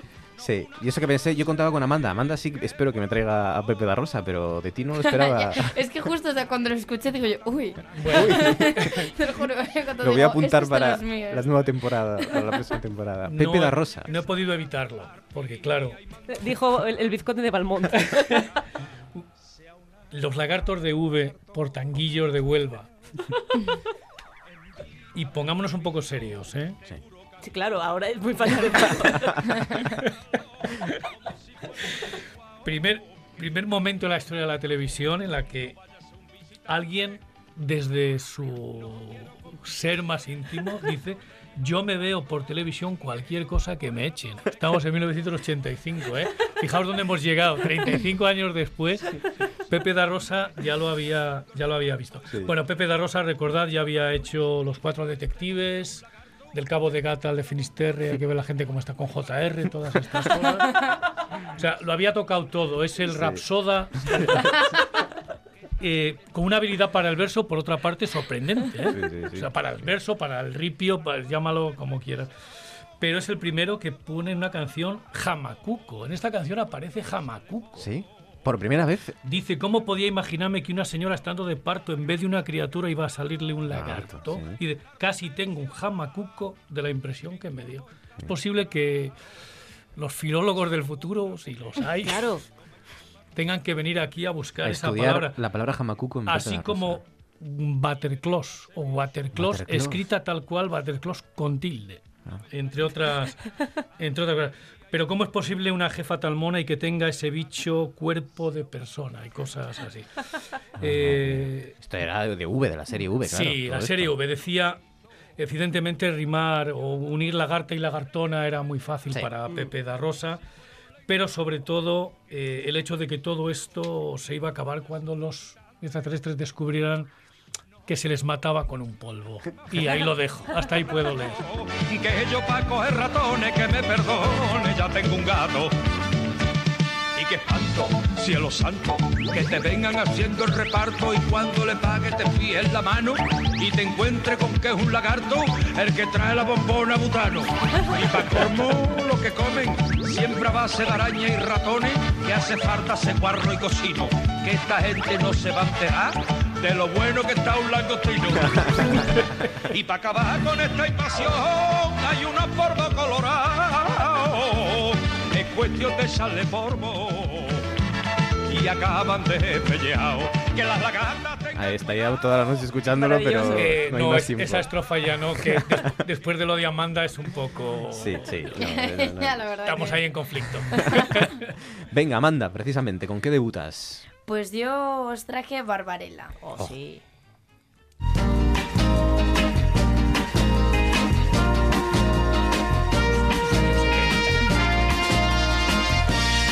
It's a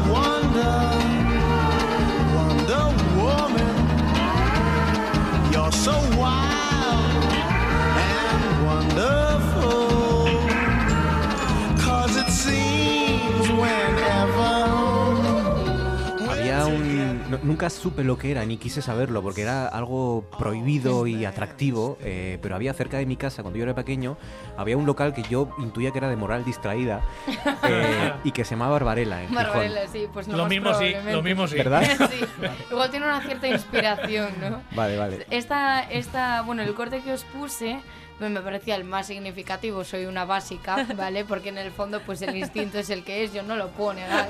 Entonces, esta La vida me ha hecho así, no lo he inventado yo. Efectivamente, yo no quería nacer. Ahora que estoy aquí tenéis que aguantarlo. pues esta, o sea, la secuencia que tiene esta música es bueno, la, bueno, una de las que hizo más famosa la película, ¿no? Que es efectivamente pues el striptease de Jane Fonda en Gravedad Cero, lo cual a mí me parece pues estupendo. Entonces, ¿por qué traje yo esta película? ¿Por qué no? Así un poco viéndolo con perspectiva, ¿no? Con el tema del feminismo anterior, pues hay una dualidad. Ni tanto. llámalo dualidad, llámalo... Aquí en mi cabeza salen muchas amandas de repente, ¿sabes? Entonces que también es un poco alien, ¿no? Sí. Entonces, efectivamente, eh, es cierto que, bueno, pues la, obviamente, obviamente la película suscitó pues muchísima polémica, ¿no? Y está ese tema de pensar, pues, eh, pues, hombre, pues están aprovechando un poco de un estereotipo, efectivamente, para una heroína, pero no deja de estar estudiado por un sistema heteropatriarcal y, bueno, y al final, pues, falocéntrico incluso, podríamos decir, porque al final está diseñado tal y como está, las imágenes son las que son y, bueno, pues, y además, algo que, que digo yo, pues es verdad, pues en realidad debería estar muy en contra de todo esto, no lo estoy, pero debería. Al final también ella, la propia Jane Fonda, que, o sea, bueno, dijo en algún le- momento le dieron vida- mucho en su momento los grupos Sí, sí, feministas de la época. Sí, y efectivamente ella dijo que, bueno, se había visto obligada por el director, que en aquel momento era su, su marido, Ujú. Vadim, puede ser, no me acuerdo el nombre. No, pero Vadim mola. como Vadim, nombre. Vadim se Vadim, que es- que es de apellidaba, yo Sotrondio. creo. Roger- En cualquier Roger caso, Vadim. Roger Vadim. Efectivamente. Pues eh, ella dijo que se había visto presionada por él y demás y que por ello había aceptado hacer el papel de manera que claro, efectivamente, si así se pudiera salvar algo, ¿no? De ese de ese de esa película, pues en ese momento ella lo, lo derriba. Y sin embargo, mm, no estoy del todo de acuerdo tampoco. Fíjate tú por dónde. Porque sí que es cierto que, bueno, pues es bastante simplón, es muy obvio, etcétera, etcétera, pero bueno, contextualicemos, ¿no? Entonces, al fin y al cabo, a mí también, o sea, si bien es cierto que por una parte, pues eso, me parece un argumento simplón, sexista, etcétera, etcétera, por otro lado también pienso, vale, pero fue...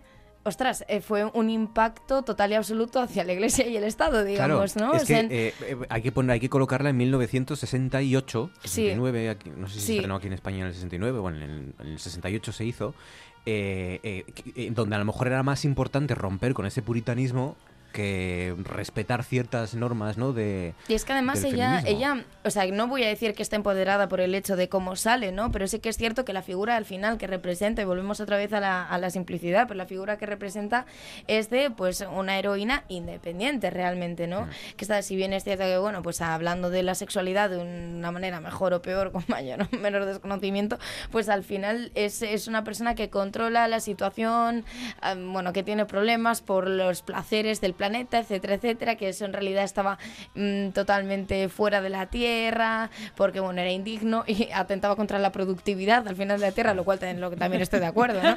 Pero, o sea, realmente también lo comparto, pero bueno, al final no dejaba de estar en un, en un papel eh, en un papel positivo, no bien, obviamente desde nuestra perspectiva actual, no bien llevado, vale, pero al final estaba en un, en un papel de, de poder, reivindicativo, ¿no? de decir, Y- hay que salir de, este país para poder por enseñar supuesto. cacha. Y al final, eh, o sea, la revolución sexual en sí misma, al margen del feminismo, pues también, también eh, es uno de los pasos previos, quizá, ¿no? Y más importantes. Y entonces el hecho de que suscitase tanta problemática a término social con el puritanismo y demás, pues a mí me hace pensar que, bueno, que verdaderamente no estuviese tan mal encaminado. Quiero decir, ah, para mí el fallo, o sea, no el fallo, fue su decisión, pero lo que, lo que quizá no me, no me haya gustado tanto de tambalear el argumento que buenamente estoy intentando defender, solo, solo por esa escena, es, es que realmente ella haya renegado finalmente de esa película, porque estoy, o sea, no lo sé, no la conozco, ¿no? pero estoy, estoy segura de que haya sido por presión social, Sí. porque además eh, se supone que ella tenía fama también de ser un poco reivindicativa y demás, eh, de familia Ella bien, es un icono pero del que- feminismo y de, y de los movimientos sociales y Estados realmente Unidos. si ella en un, en un principio pues tuvo la voluntad de, llevarlo a cabo, sabía lo que se estaba teniendo, sabía cuál era su papel, cuándo iban a ser las imágenes, ¿no?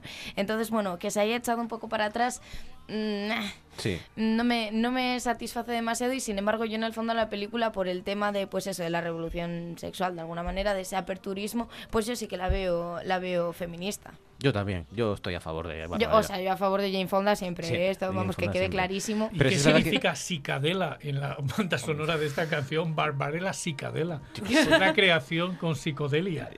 Ah, Claro.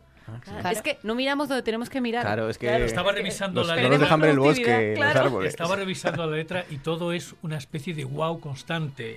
It's a wonder, Wonder Woman, you are so wild and wonderful. Es Wow, un la wow, W wow, constante. wow, Claro, wow, que eh. efectivamente esto Es un precisamente con piropillo el tema constante. con el tema Wonder Woman también se conecta un montón, ¿no? Luego cómo se llevó eh, a lo largo de la historia la imagen de Wonder Woman, si estaba más o menos eh, sexualizada. Te digo una cosa, eh, cuando dentro de unos años vean la Wonder Woman actual, que estamos orgullosísimos Sí. y nos parece a todos súper feminista, van a preguntarse lo primero que yo me pregunté es ¿dónde tiene los músculos esta mujer? Ya. Porque la Wonder Woman eh, tiene músculos, porque las mujeres que se dedican a repartir tortas por ahí tienen músculos. Porque no vieron Ma- a mi abuela, ya te lo Por digo. ejemplo, por ejemplo, claro. Repartía que Claro, bueno. o sea, o a Coral Bistuer, por una referencia así, ¿no? Más Oh, fresquita. Para terminar, para terminar el mes de julio. ya está. O sea que, en fin. Venga, segunda ronda. Cris, Un adelante. segundito, no, quería Sí. aprovechar un momentilla que sacábamos así como el debate y tal, que yo creo, estoy de acuerdo, es cuestión de, de contextualizar también, pero recordad Vixen, que me acaba de venir ¿Oh? a la cabeza, ¿os acordáis de Vixen de Bruce Meyers? Sí, La- la- super, super Vixen. claro, la tetralogía Vixen. Tetalogía. Tetra- te- te- eh, eh, os, os juro que intento pronunciar la R por, por todos los medios. Te la has dejado por el camino. Me lo he dejado por el camino, el, el subconsciente, Pardiez. Vixen tiene un punto dentro de todo el- de todo la, la espectacularidad de- estética que tiene, eh, que sí que es verdad que es juega mucho con el personaje femenino como personaje que tiene deseo sexual, que yo creo que eso sí que podemos sacarlo en valor. Igual que cuando hemos hablado, vuelvo a ver Juven porque me apetece y para presionar a Marcos, eh, de, de Instinto Básico y de Catherine Tramell como un personaje que sería una evolución de la mujer fatal porque realmente eh, practica sexo por gusto. No Mm. como vehículo de nada, sino porque eso forma parte de la sexualidad como placer para ella, no como vehículo de poder ni nada parecido. Es de más o menos de la época, ¿no? Vixen es de 60 y- 68, lo acabo de buscar, Ah, ¿eh? sí. no lo recordaba exactamente. La primera, luego son, son cuatro, a, a- a cuál mejor. Pero la primera va sobre, es en Canadá y es una, es una pareja, ella se llama Vixen y ella tiene un- una fogosidad que no puede con ella. Y entonces tienen como una casa rural allí y el marido hace como rutas rollo descenso del Sella. Entonces se llevan, siempre vienen como parejas de turistas y, perdón porque lo explique así tan No, no, no, rural. no, no. No, no. A mí me ha encantado, vamos. Es, es la sinopsis que tiene que Sí, existir en RPA. estar, sí. En RPA tiene que ser esta la sinopsis. Tomáis nota. Y entonces, bueno, pues mientras el marido va al descenso del Sella con las parejas que tal, pues ella liga. pues, primero empieza, pues igual ligando con el marido, ¿no? Y, y trincan. Y luego dice: Esta pareja ahora va a sentirse mal, voy a trincar también con la mujer para que ellos dos. Entonces, los dos tienen como una infidelidad que, que callarse, se revaloriza la pareja, marchan. El marido es feliz con su mujer, ella es feliz con su marido y ella se dedica, pues eso, a estar por ahí por, por arriondas. a todo lo que da. Muy recomendable, Dixon. Con Yo no los- quiero hablar del espacio, yo quiero hablar de, de Ruth Meyer. Eh, a ver cómo retomo esto. y cómo- eh, venga, Sí, segunda, segunda. segunda ronda, Chris. Cambiando radicalmente de tema. Vamos de esta allá. película ya he hablado, pero como es una película que yo creo que no es tan conocida como debería, pues la voy a repetir y voy a, y voy a insistir todo lo que pueda en que la veáis porque merece la pena. Es Moon, el debut de Duncan Jones eh, en la dirección. Vamos a escuchar un poco. Sam Bell informando a la central. Todo marcha como es debido. Cambio y corto. Rock and roll, Dios bendiga América.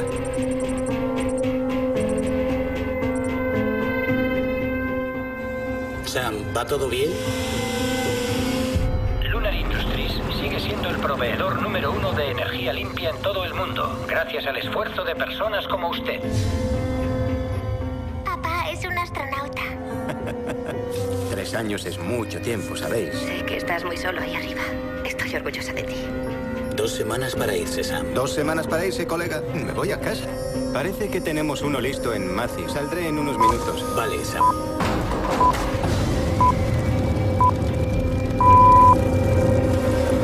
Saliendo del perímetro de trabajo de Sarán.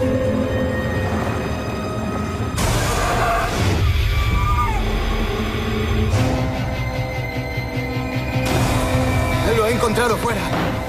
Y encuentra un cadáver, es lo que se ve en el tráiler, que es sospechosamente parecido a él. Exacto. Y hasta aquí Es- vamos a leer. Claro, es Sam, eh, son dos actores, que son Sam Rockwell, como actor principal que está en pantalla, y Kevin Spacey, la voz, que es un ordenador. Y mm, es de cuando Kevin Spacey existía, Mm. esta película. Y Es el debut de, del director de, De Duncan Jones. y yo creo que es el para mí es el debut de Sam Rockwell. Yo fue la primera vez que vi a este hombre en, en una película más o menos relevante, ¿no? Yo creo que eh, la película de Asfixia de Chuck Palahniuk, que salía Angélica Houston, yo creo que es previa. Y sale Sam Rockwell también. Es un desastre esa película, es, es una pena. Pero porque lo tiene todo para Ah, que esté no, bien. Y la milla verde. En la milla verde. En la milla verde, el Ah, malo vale. de la milla verde. Vale, ¿verdad? vale, vale, claro. Bueno, el malo, sí. Bueno, Eh, sí. Es que sí, Rockwell el es tan bueno que hasta haciendo de malo malo incontestable es dices tú, bueno, es que este señor tendrá sus cosas. Y tal, Mola mucho. Eh, Sam Rockwell aquí hace un... un- eh, lo, he, lo he dicho más veces, tampoco quiero pararme mucho porque me, me repito y voy a tener una vejez muy mala. Pero mm, hace una cosa que me parece interpretativamente espectacular, muy difícil decirlo sin spoilers, pero es trabaja un personaje en distintos prismas de ese personaje. No solamente el personaje eh, en un momento determinado, sino en distintos momentos. Y eso me parece una proeza interpretativa maravillosa. Y Duncan Jones ha hecho ahora para Netflix Mute, que es otra película. Además, era como, quería hacer como una especie de secuela espiritual de, de Moon. No tiene que ver, creo que la película es bastante fallida, pero creo que es porque por esta dinámica que tiene Netflix, que al final es como que ves que los guiones están en la primera, en el primer borrador y se lanzan ya, ¿no? Y, es una pena porque el reparto es interesante. Está Alexander Skarsgård, está Paul Rudd, eh, está Justin Theroux y, y la estética es muy Blade Runner y es sobre un tipo que, que está mudo y que está haciendo una investigación para descubrir dónde está su novia. Eh, lo que pasa que, bueno, que sea mudo no importa en absoluto en esta trama.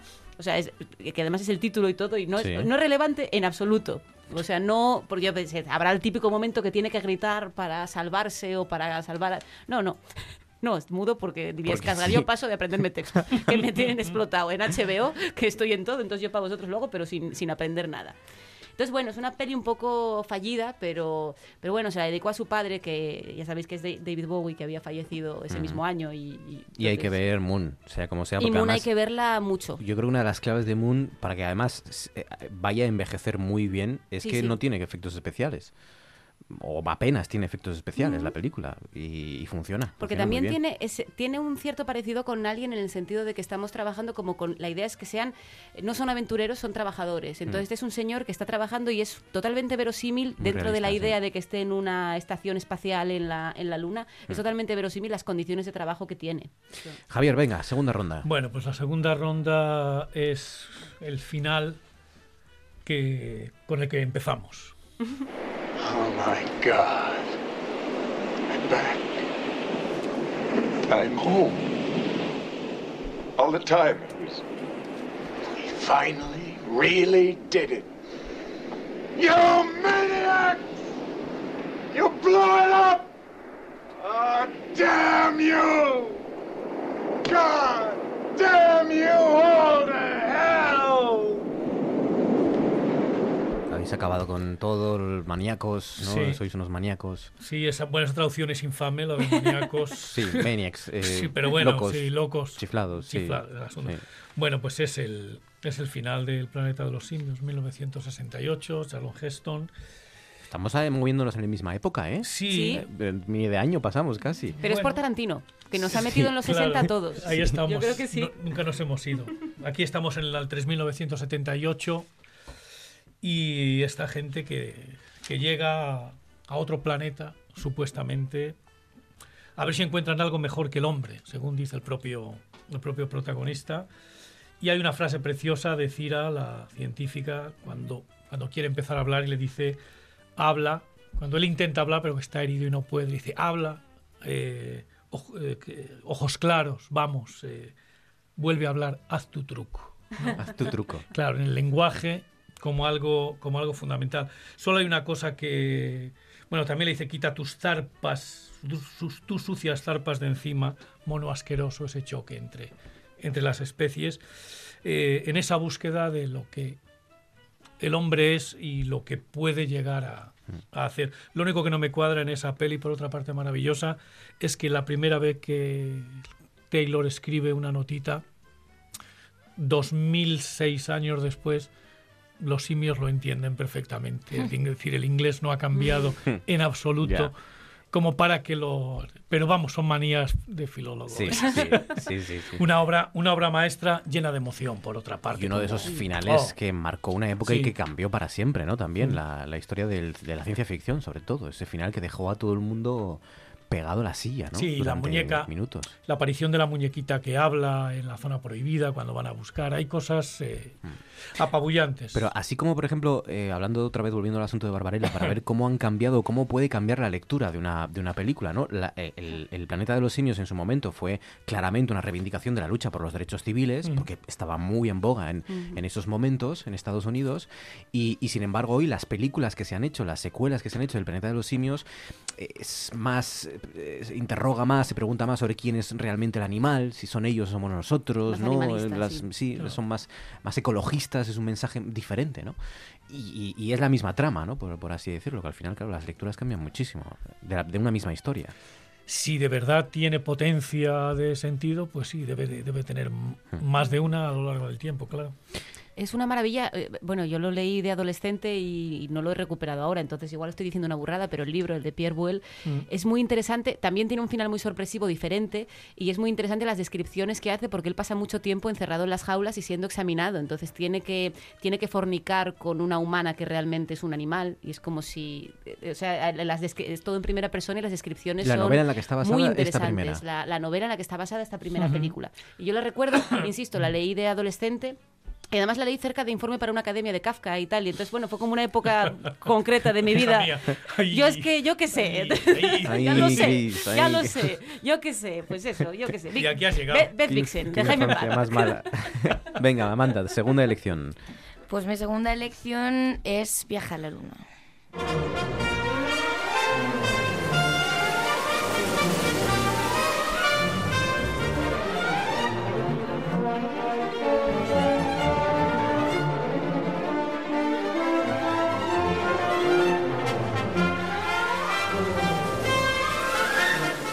1902. ¿Puede ser? 1902. Esto es un visionario, lo demás son tonterías. Pues me parecía, bueno, yo lo comenté con algunos amigos lo de incluir esta película y me decían, ah, pero no es realmente el tema y demás. Y digo, bueno, o sea, si la luna no es el espacio, yo no sé qué lo es. Y realmente no lo sé. Pero, pero es cierto que realmente no lo sé. Pero El espacio exterior es más allá. y O claro, claro, eh, digo, no sé dónde está el límite, la verdad, digo, la luna, pues la luna, chicos. Sí. eh, Y me pareció muy interesante a nivel metafórico, me voy a poner en mi modo poeta, ¿no? Me parecía muy interesante, claro, obviamente la imagen más famosa, que es en el momento en el que el, eh, bueno, el que el cohete con el que los astrónomos, ¿no? Y deciden ir a emprender un viaje a la luna, pues el cohete tiene forma de bala y se le clava en el ojo. Y me pareció, me pareció, no sé, especialmente significativo, ¿no? Verlo pues un poco con la vertiente ecologista, como decía hasta ahora, me pareció, no sé, me pareció una imagen muy, muy clara y muy graciosa, claro, visto con, con toda esta distancia, ¿no? Y, bueno, me parecía, me parecía interesante sacarlo a colación por eso. Y luego también entre, bueno, me gustó leer que entre otras las curiosidades que añadían a la película, al margen de, bueno, lo primero, que la música a mí por lo menos me parece espectacular, y los gags que hacen en Los Simpson en algunos capítulos también. Pero al margen de, al margen de todo eso, mm, me pareció interesante leer que bueno, se sorprendían de la expresividad que, utilizaban los actores y las actrices, ¿no? delante de la cámara, sabiendo que bueno, pertenece al cine mudo y demás, ¿no? Todo, toda esa expresividad y todos los gestos que requerían para, para llevar a cabo la película, ¿no? Y decían que era también muy sorprendente que había muchas actrices con eh, pelo en las axilas. ¿Ah, y sí? dije, ostras, qué Mira. fuerte. Del planeta de los simios a viajar a la luna. o sea, qué fuerte. Pelo en las axilas, no me lo puedo creer. Esto sí que es hilar. Sí, sí, me vino, me vino a cuentísimo. Sí. Y bueno, pues nada, precioso traje. Luego, por lo visto, o sea, no salió lo de los gags de los Simpsons. Yo en las, en las curiosidades que leí, no sé por qué, porque a mí me da la impresión de que cuando Lisa hace claque, a mí me recordó mucho Viaje a la Ah, Luna. sí. Y sin embargo, sí sale en Futurama. O sea, eh, hablan todos, o sea, bueno, de las, los artículos que leí, todos hablan de que existen eh, adaptaciones en Futurama y demás, y los Simpsons, los tremendos olvidados después de Futurama. Bueno, es que lo que hizo George Méliès en su momento fue similar más o menos a lo que podrían hacer ahora si el futuro es como Futurama, porque más o menos la sí, misma, claro. la misma distancia hasta que el hombre llegó a la luna, ¿no? Y, y es verdad que, que- que es un tipo que era científico también, pero sobre todo era un malo, era un saltimbanqui al final, era, o sea, era un, eh, era un fenómeno, porque al final esto es la capacidad imaginativa de proyectar de, de, de que, que puede, que puede, que de qué puede ser capaz la humanidad, ¿no? Sin tener conocimientos científicos más o menos rigurosos, ¿no? O sea que es, eh, es fascinante, ¿no? 1902, un tipo que se anticipó a la, a la llegada a la Luna. Viaje a la Luna de Méliès. Eh, venga, tercera y última ronda del Chris. ¿Con qué cierras? Bien, amigos, sentaos porque No, esto es espera, espera, espera. ¿no? No, espera, espera, espera. Vas a cerrar tú. Sí. Porque si por lo que... ¿Verdad? Sí. Estáis de acuerdo, ¿no? Porque si por lo que sea a lo mejor no da tiempo, pues mira, eso que nos ha pasado. No, si es por eso no. muy, yo poco, cedo- muy poco ofensivo. cedo, cedo mi hueco. Venga, Javier, eh, Eh, tercera elección. ¿Con qué cierras tú? Pues voy a cerrar con Gravity eh, por muchas cosas, por Sandra Bullock y sobre todo porque cuando yo fui a ver Gravity al cine, mi hija era muy pequeñita y me dijo que ha sido a ver papá y dije Gravity y dijo es de ratones. Perdón, es de conejos, me dijo es de conejos y había creado Rabbity como pensó que yo decía Rabbity y a ver si la iba a ver ella. Rabbity. Rabbity. Ojo, eh, que- Ah, no, ahí estuvo sembrada. Puede funcionar. Puede funcionar, Rabbit y tal. Eh, bueno, eh, Y enlaza con Barbarella. Sin duda, sin duda alguna. Ostras, muy dura esa. Sí, Nos esto, lo luego en... Nos creemos, nos creemos muy bien este guion, a pesar de ser exagerado en, en todo. Precioso, ¿no? ¿Qué? El amanecer. Espectacular.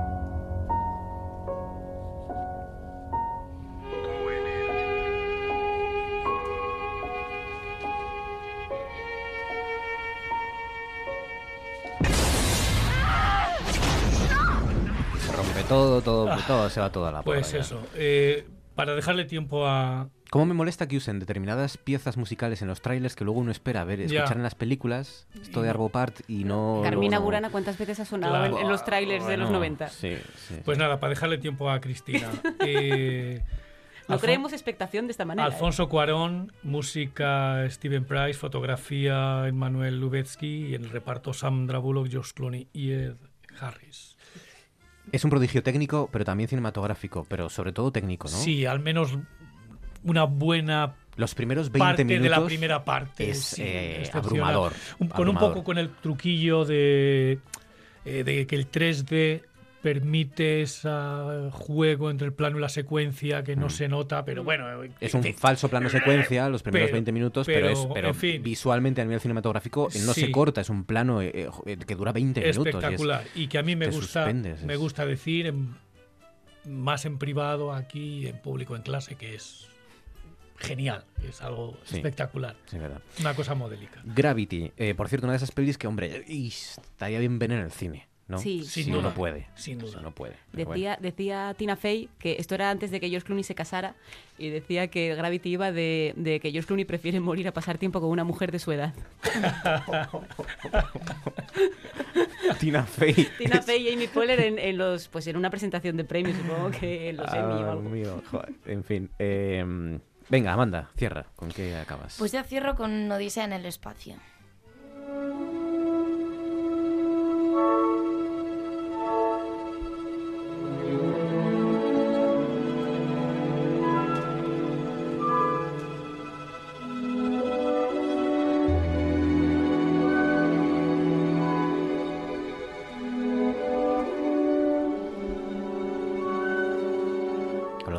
Músicas que utilizan para las películas del espacio, ¿no? Sí, Además la hay polémica que te mete porque... bastante ahí en... Es que eh, eh, yo eh, leí, lo que pasa es que no recuerdo el nombre de la primera persona, el primer, porque este hombre le encargó, eh, Kubrick le encargó la banda sonora a un, En a un efecto. autor. Alex Y- North. Alex y North. no llegó a escucharla nunca. Pero es No, que leí que Alex North se dio cuenta cuando vio la película que no había usado nada de sus partituras, Claro, ninguna. claro. Y es que además, es que una de las bueno, hay muchísimas anécdotas acerca de Odisea en el espacio, ¿no? Porque bueno, a ver, es Kubrick, te lo esperas, ¿no? O sea, te esperas que haya entre las que son verdad y las que nos Bueno, hemos inventado también ya. es cierto, también es cierto.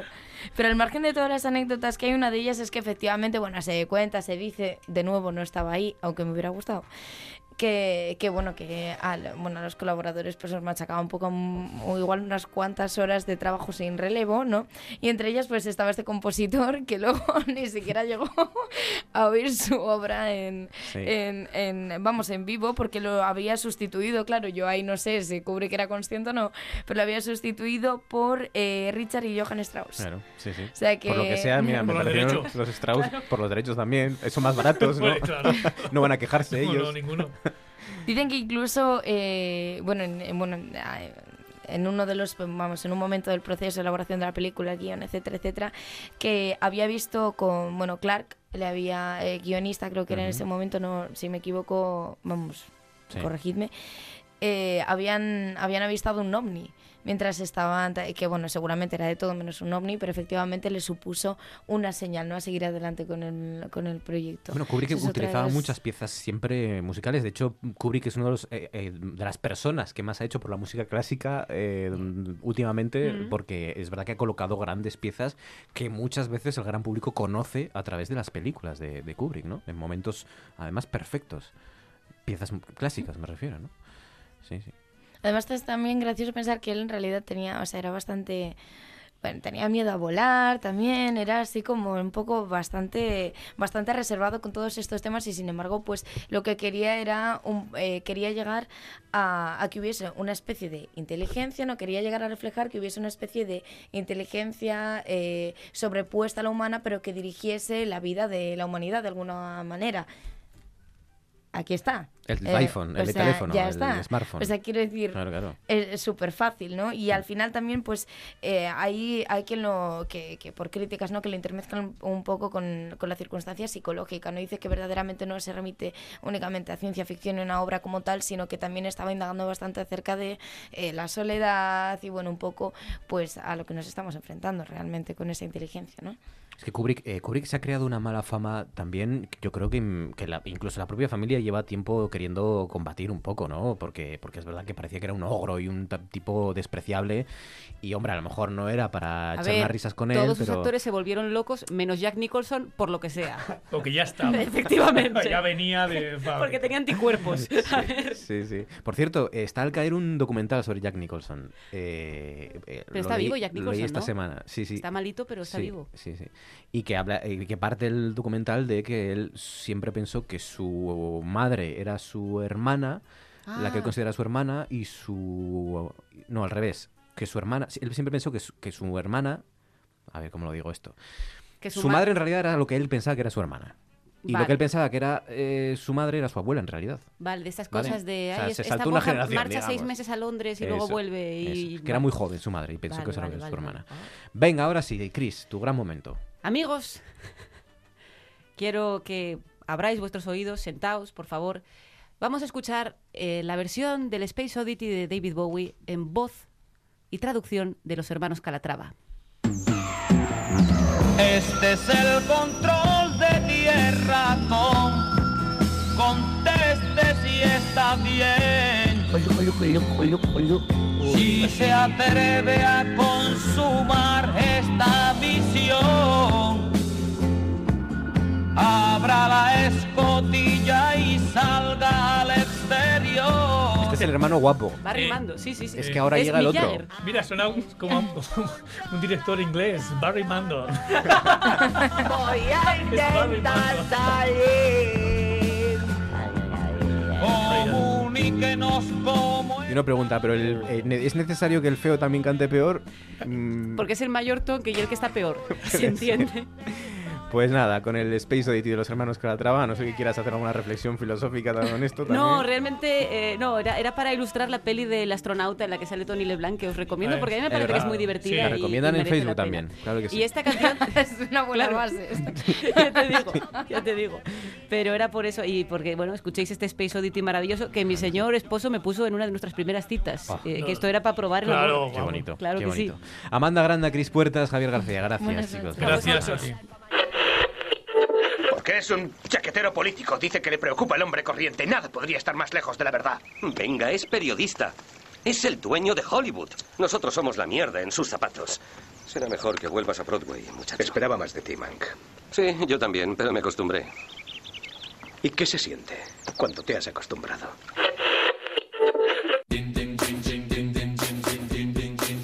En RPA, Noche tras Noche, con Marcos Vega. dun, dun.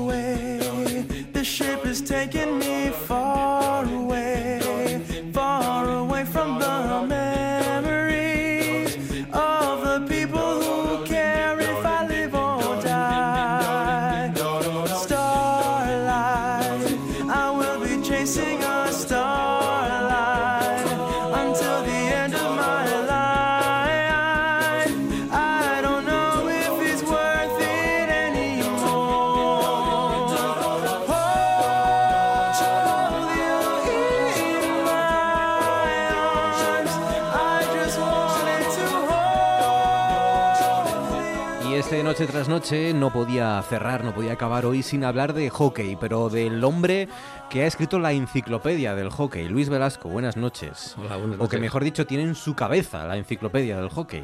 ¿no? En el ordenador mejor. Oye, eh, lo primero, ¿cómo es posible que un eh, deporte tan laureado como el hockey en Asturias tenga, sin embargo, tan poca repercusión? Buena pregunta. No solo en Asturias, sino en toda España. Somos ¿Sí? una potencia mundial. El equipo, el deporte de equipo que más campeonatos del mundo tiene. Hemos eh, enlazado rachas de 10 años ganando europeos y, y mundiales. Y bueno, pues eso, un deporte minoritario y que no, no tiene salida, no sé. Eh, y un deporte que es capaz de marcar, eh, sobre todo eh, a, personas como tú en su adolescencia o en su juventud, eh, hasta el punto de, de que, pues, eh, fíjense, Luis Velasco ha recorrido 20.000 kilómetros, recorre cada año 20.000 kilómetros para vivir esa pasión y tienes más de 300.000 fotos publicadas, 700 vídeos. Sí. Una locura como otra ¿No cualquiera. te cansas nunca de ver hockey? No, no, no, no solamente el hockey, también deportes de, de todo tipo de relación con las ruedas, ¿no? Bueno, empezaste por el hockey, por lo que dices tú, desde pequeño en los dominicos, a los siete años, y después de 45 años sigo jugando en veteranos, pero va saltando de uno a otro porque también practiqué un poco la velocidad, entonces también me gusta patinaje de velocidad, eh, el alpino, que es otra de las modalidades, el descenso, el hockey en línea, que también lo practico, el artístico por amigos, entonces, bueno, tocas un poco todos los palos y al final te acabas metiendo dentro del mundillo. En tu web, Luis, eh, pones solo entiende mi locura quien comparte mi pasión.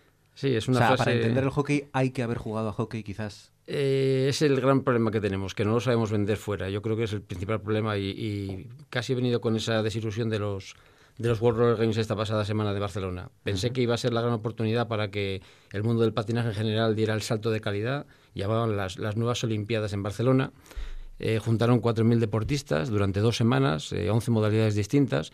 Barcelona dice que es el evento más importante después de las Olimpiadas del 92 y me queda el sabor de que no hemos sabido venderlo. No, a los que nos gusta, evidentemente, es una locura, pero a los que no, no llegan al mundillo no les hacemos entrar. Y para mí lo tiene todo, claro. No hablo con, con frialdad ni con, con- Soy totalmente subjetivo, pero deporte rápido, con constantes cambios en el marcador.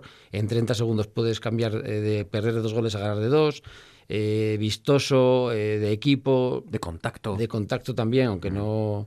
Bueno, en veteranos más que en, que en los otros, ¿no? Pero, pero, o sea, lo, lo tiene todo, pero que si dicen que si es poco televisivo, que si es difícil de seguir la bola, que si se meten pocos goles, que, bueno, siempre hay, digamos, disculpas externas y no acabamos de, de pegar el tirón cuando somos una potencia. O sea, somos una potencia mundial. No, el estos World Games no porque perdimos contra Portugal, pero en China quedamos campeones del mundo hace dos años, en Coruña quedamos campeones de Europa el año anterior. Tuvimos luego dos o tres años que estuvimos un poco flojos, pero los diez anteriores fue de arrasar. Claro, Cataluña sobre todo, ¿no? Es una de las... Es, eh, es la capital, o sea, es, es el, el núcleo fundamental de, de- de hockey sobre patines. Eh, Galicia es otro polo opuesto, Asturias también, Madrid ahora está fuerte, pero vamos, pero sobre todo se centra en, en Cataluña, sí. Eh, quizás también una- un hándicap es que no hay muchos campos ¿no? para, para jugar, aunque yo recuerdo, por ejemplo, que en, que en- que en mi colegio básicamente lo que hacían era el patio convertirlo eh, como poniendo unas, unas maderas. Unas tablas, sí. Unas tablas para que la bola no, no escapara, digamos. Sí, sí, ¿no? sí. O sea, es, es complicado porque requiere eso de una pista cerrada. eh, eh, una pequeña anécdota. En el Palacio de los Deportes, que era un sitio emblemático para jugar del Cibeles, se dejó de practicar. de de Oviedo. Oviedo, sí, sí, se Sí. dejó de practicar eh, básicamente porque, eh, por motivos lógicos, en, en un entrenamiento saltó una bola y le pegó a una persona que estaba haciendo deporte de mantenimiento por fuera y dijeron no, a partir de las 11 de la noche. Claro, eso es una limitación, ¿no? Pero. Tiene sus, sus dificultades, pero bueno, pero no solamente es el problema, yo creo. ¿eh? En todas esas 330.000 fotografías, para ser más precisos, y 700 vídeos, ¿cuál es la joya de la corona? Habrás visto caras de todo tipo, golpes, pelotazos. Eh, eh, ¿Cuáles eh, algunas de las imágenes de las instantáneas que, que te, que te han quedado grabadas? Es, es complicado. eh, es complicado porque además tengo de muchas situaciones distintas. Porque, sí, vale, vas con la selección nacional a un campeonato del mundo y es una emoción impresionante. Pero luego vas a un partido de prebenjamines y vas a meter el primer gol a un niño que no sabe patinar y te quedas con esa cara. Yo tengo una foto eh, que me ha quedado grabada de mi época en la que estaba el chaval jugando en Reus, que es un gol que mete un jugador del Reus, Jepi Selva, y lo va a celebrar eh, lanzándose contra la valla y aparece un niño pequeño, que todavía estoy hablando con la hermana que está aquí en el campus en Langreo, con 8 o 7 años, celebrándolo con los puños cerrados al lado de él. Y es una foto que tengo grabada a fuego. Para mí es quizá la, la foto más representativa de lo que es el hockey por la emoción que transmite. No es ni un campeonato del mundo, ni iban a ser campeones de liga. No, es un gol de un partido, pero que ves al jugador en sintonía con un niño que es su ídolo y lo ves eso a tres metros, uno al lado de la valla y, y se me ha quedado esa. Puede que sea una de mis fotos. Por eso quizás eh, el, el deporte siempre es una, una de las mejores eh, eh, bases, ¿no? O, o de las mejores canteras, ya que hablamos de deporte, de fotógrafos. Porque al final se viven muchísimas cosas. La alegría, la tristeza, la derrota, la- las lágrimas de felicidad, de, de- de tristeza. Des- ah, después y durante un partido, ¿no? Está- El- está la claro. sangre incluso. Es que claro, en el deporte hay tantas Es cosas. todo. Es todo y, y te lo dice uno que no es fotógrafo. O sea, yo soy totalmente aficionado. O sea, mi trabajo no tiene nada que ver con la fotografía. Empiezas por lo que empiezas, pero lo que vives, la, la fotografía te permite en este caso estar al lado de la valla viviendo lo que podrías vivir si fueras deportista. A, a todos los niveles, ¿eh? no solamente los jugadores. Las lesiones, por ejemplo. Claro, exactamente. Las desilusiones, o sea, te marca mucho cuando ganas. Pero yo me recuerdo los tres primeros eventos grandes que fui, que fueron dos europeos y un mundial, que los palmamos y llevábamos 13 años sin perder nada. Y, y te queda grabado a fuego la sensación que es triste, pero bueno, pero te queda, es un recuerdo que te queda ahí, todo, todo lo que vives. Hay personajes como tú que, que son imprescindibles y, y que luego a, a medida que van pasando los años y, y- y van, van formando parte, ¿no? Van fundiéndose con el propio deporte, hasta el punto de que la federación cuenta contigo, ¿no? La, la propia federación, ya eres como uno más. del- Sí, sí, del tengo, tengo la suerte de que el vicio, como digo yo, me cuesta, en ese caso me cuesta menos, ¿no? Desde, creo que fue la Copa del Río 2013 aquí, que se hizo en Oviedo, y que hubo uno aquí estar, que es, eh, digamos, el partido de las estrellas que hizo aquí también, y que hice un poco de seguimiento, pues en plan loco, como lo hago yo, que es meterte en la pista y estar en el pabellón más horas que, que el conserje que lo abre, y sacar fotos de todo, no solamente del partido en sí, sino también de, de situaciones que se viven en los banquillos, de qué se vive dentro de un vestuario, cómo calienta un árbitro, que eso nadie lo había visto o, no era algo habitual, ¿no? O sea, porque bueno, son parte importante también del juego. Y desde ahí, desde el 2013 hasta ahora, pues casi que no me he perdido ni una. Qué bueno. Cla- Claro, es que al final eh, el deporte es la vida y por eso al final la vida condensada a lo mejor en una o, do- o dos horas, ¿no? Y, y Sí. suceden tantas cosas. Eh, y, y luego, y por último, porque hablando de lesiones, eh, esa bola tiene que causar verdadero pavor. Te acostumbras, te acostumbras. ¿Te acostumbras a los golpes o a qué? O a- Sí, sí, te acostumbras a, correr, llevarlos y a, y a recibirlos. Eh, Desde el lado de la valla es más complicado porque solamente es por un visor pequeñito, ¿no? De hecho, alguna que otra se ha llevado por delante el objetivo. Pero ¿Cuánto pesa esa bola? Pesa ciento y poco gramos. Lo que pasa es que antes, bueno, ahora ya es otro componente, pero era un- una pelota de corcho rodeada de, de plástico duro y cuando pega hace tanto daño como un disco de hielo, que también lo he llevado, el de, el de, el de hockey línea también lo he llevado Patines, ¿no? encima. Sí, De- sí, sí. Hockey sobre hielo. Sí, sí. Sí, sí, hay que tener cuidado. Oye, eh, dinos tú cuál es tu página web, Luis. Eh, bueno, es fácil, luisvelasco.es. Luisvelasco.es, pues nada, ahí están. Y ahí tienen las 300.000 fotos. Exactamente. Por lo menos. Se pueden buscar, sí. Y los vídeos que, que has grabado incluso con un dron, hasta ese punto. Sí, que- sí, esa ha sido una de las pegas que me llevó a una desilusión en Barcelona porque quería hacer cosas llamativas, porque siempre buscas que, que para la gente que no conoce esto, vendérselo de una manera un poco diferente. Y no me han dejado levantar en algunos sitios y a otra gente sí. Pero bueno, ¿qué se le va a hacer? Para la próxima, Luis Velasco, la auténtica enciclopedia viva del hockey. Un placer, Luis. Muchísimas gracias. Igualmente, muchas gracias. Con Luis nos vamos, recordándoles algunas de las noticias que nos deja este viernes. Ese espectacular incendio en un piso que paraliza el centro de Gijón y se salda con dos heridos. RTPA.es dice medallas de oro de Asturias para Y la Brigada de Salvamento Minero. Barbón anuncia en una entrevista concedida a TPA que contará con al menos cuatro viceconsejerías. Hasta aquí, esto que ha sido noche tras noche. Regresamos el lunes, como siempre, para hacerles compañía a partir de las nueve y media. Gracias por confiar en nosotros. Feliz fin de semana y hasta entonces.